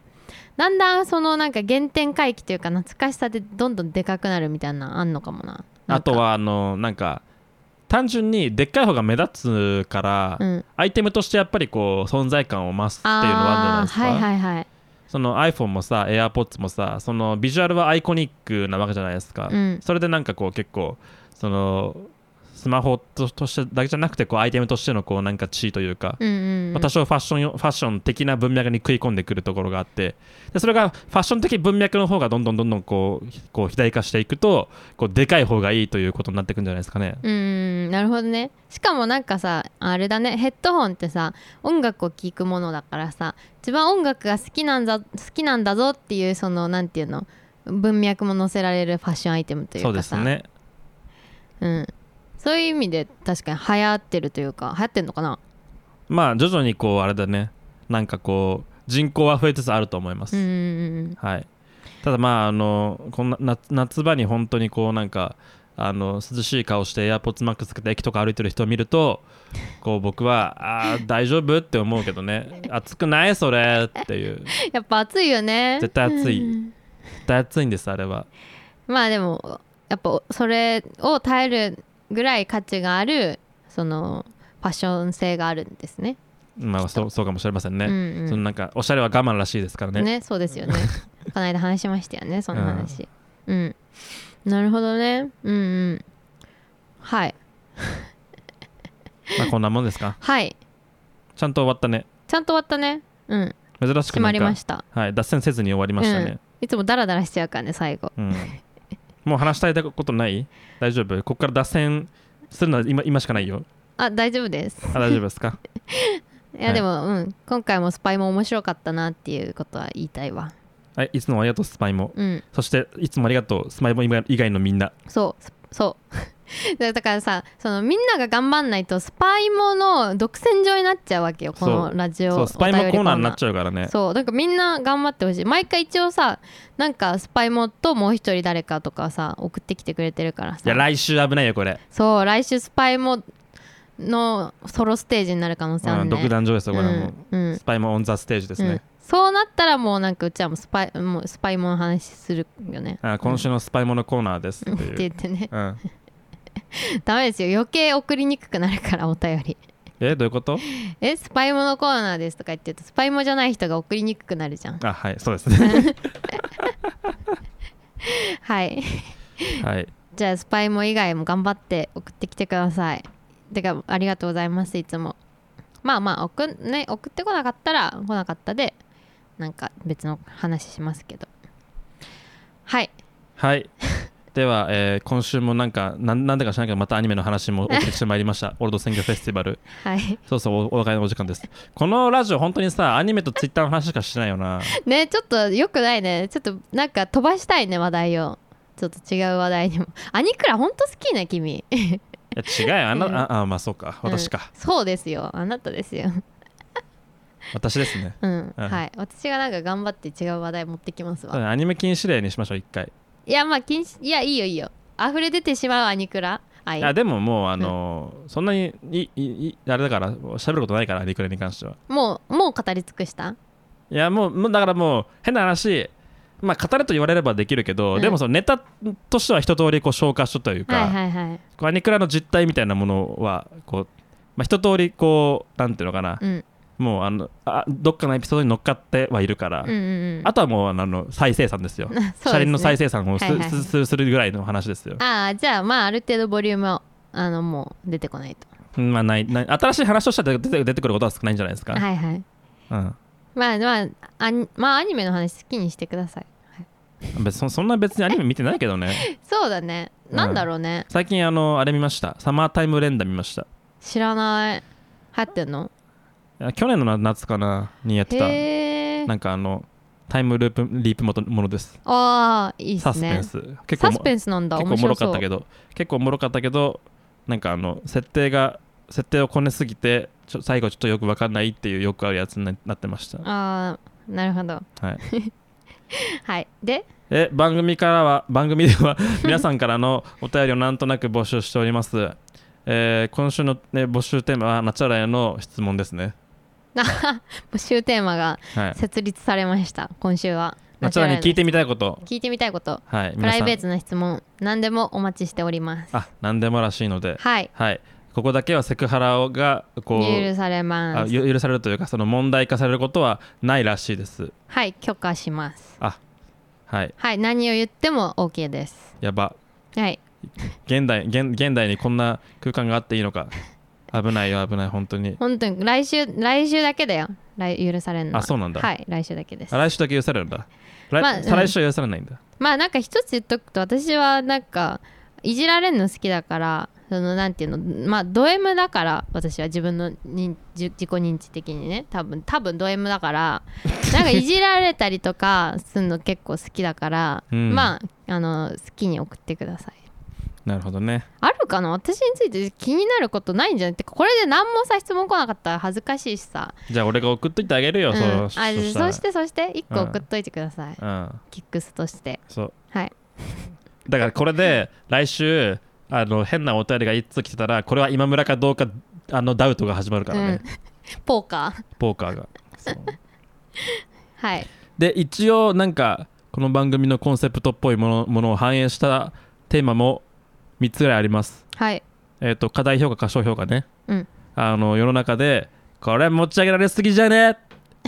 恵方巻きじゃねっていうやつ逆にいや確これはもっと認められるべき だろそううあこれはもう AirPodsMax やわっていう、う、ん、っていうものとうかん募集してます、募集してますはい、あと世界の断捨離うん、これいらんくねこれ恵方巻きじゃねって恵方巻き便利だな恵方巻きめっちゃ便利やねうん恵方巻きなくても知らないかうらんうねんうんまあ、僕の中では結構この断捨離はもう完全にひじきなんですけどひじきですねそうひじきひじきかなりねこのコーナーにフィットしたね、うんあのねワードだったわうん僕の中で、ひじきに対してのノリっていうねここなんか構図もね美しかったし美しかったね、うんはい、はいそういうものですあとはまあ深刻な対立ですねあのーこれなんかこの間見つけたよねなんだっけつぶあんこしああ んつばんこしあん か一回押し入れにしまったやつそう一回教えてしまっていつ出そうかってまだちょっとね、あのうん探ってますけど、はいはい、つぶあんこしあん、えー、きのこたけのこ、天津飯天津チャーハン的な、なんか対立、はいそばうどんでもいいね。うんそうねうんそばうどんかそばうどんまあまあそばうどんでもいいかもなあーうんはいそういう対立対立お待ちしております。はいあの、てか普通おたもねううんん普通の歌もね、うんはい。何ですかあの、森そば、ざるそば論争ってさ、どうします、い海苔乗ってるか乗ってないかでしょそうななんんですか話さなかったっけ前や、なんか出たんですけど、うん、そう。認めるかどうかってこと改めて、なんか、どっちがいらないのかなみたいなね、断捨離にもできるし、断確かに断捨離かもねうんあとあの、どうでもいいんだけど、うんあの外外国人の友達がさ最近日本に来てて一緒にご飯食べか食べようってなったんだけど、うんあのそば食おうよそばっつって向こうが言ってあの冷たいそば食おうぜって彼は日本語をちょっと勉強してるからあのコードそば食べましょうとか言うんですよ、うんあそれは日本ではあのざるそばって言うんだよっていうのを、うんこう教えてあげたんだけどそのなんでえざざるそばって何みたいなそのなんでざるみたいなそう言葉の起こりあそのあのなんあの下に貼ってある網のことをざるって言ってそのざるに乗っけられて提供されるからざるそばなんだけど実際はざるに乗ってなくてもざるそばって言うんだよっていうことをいちいち説明させられて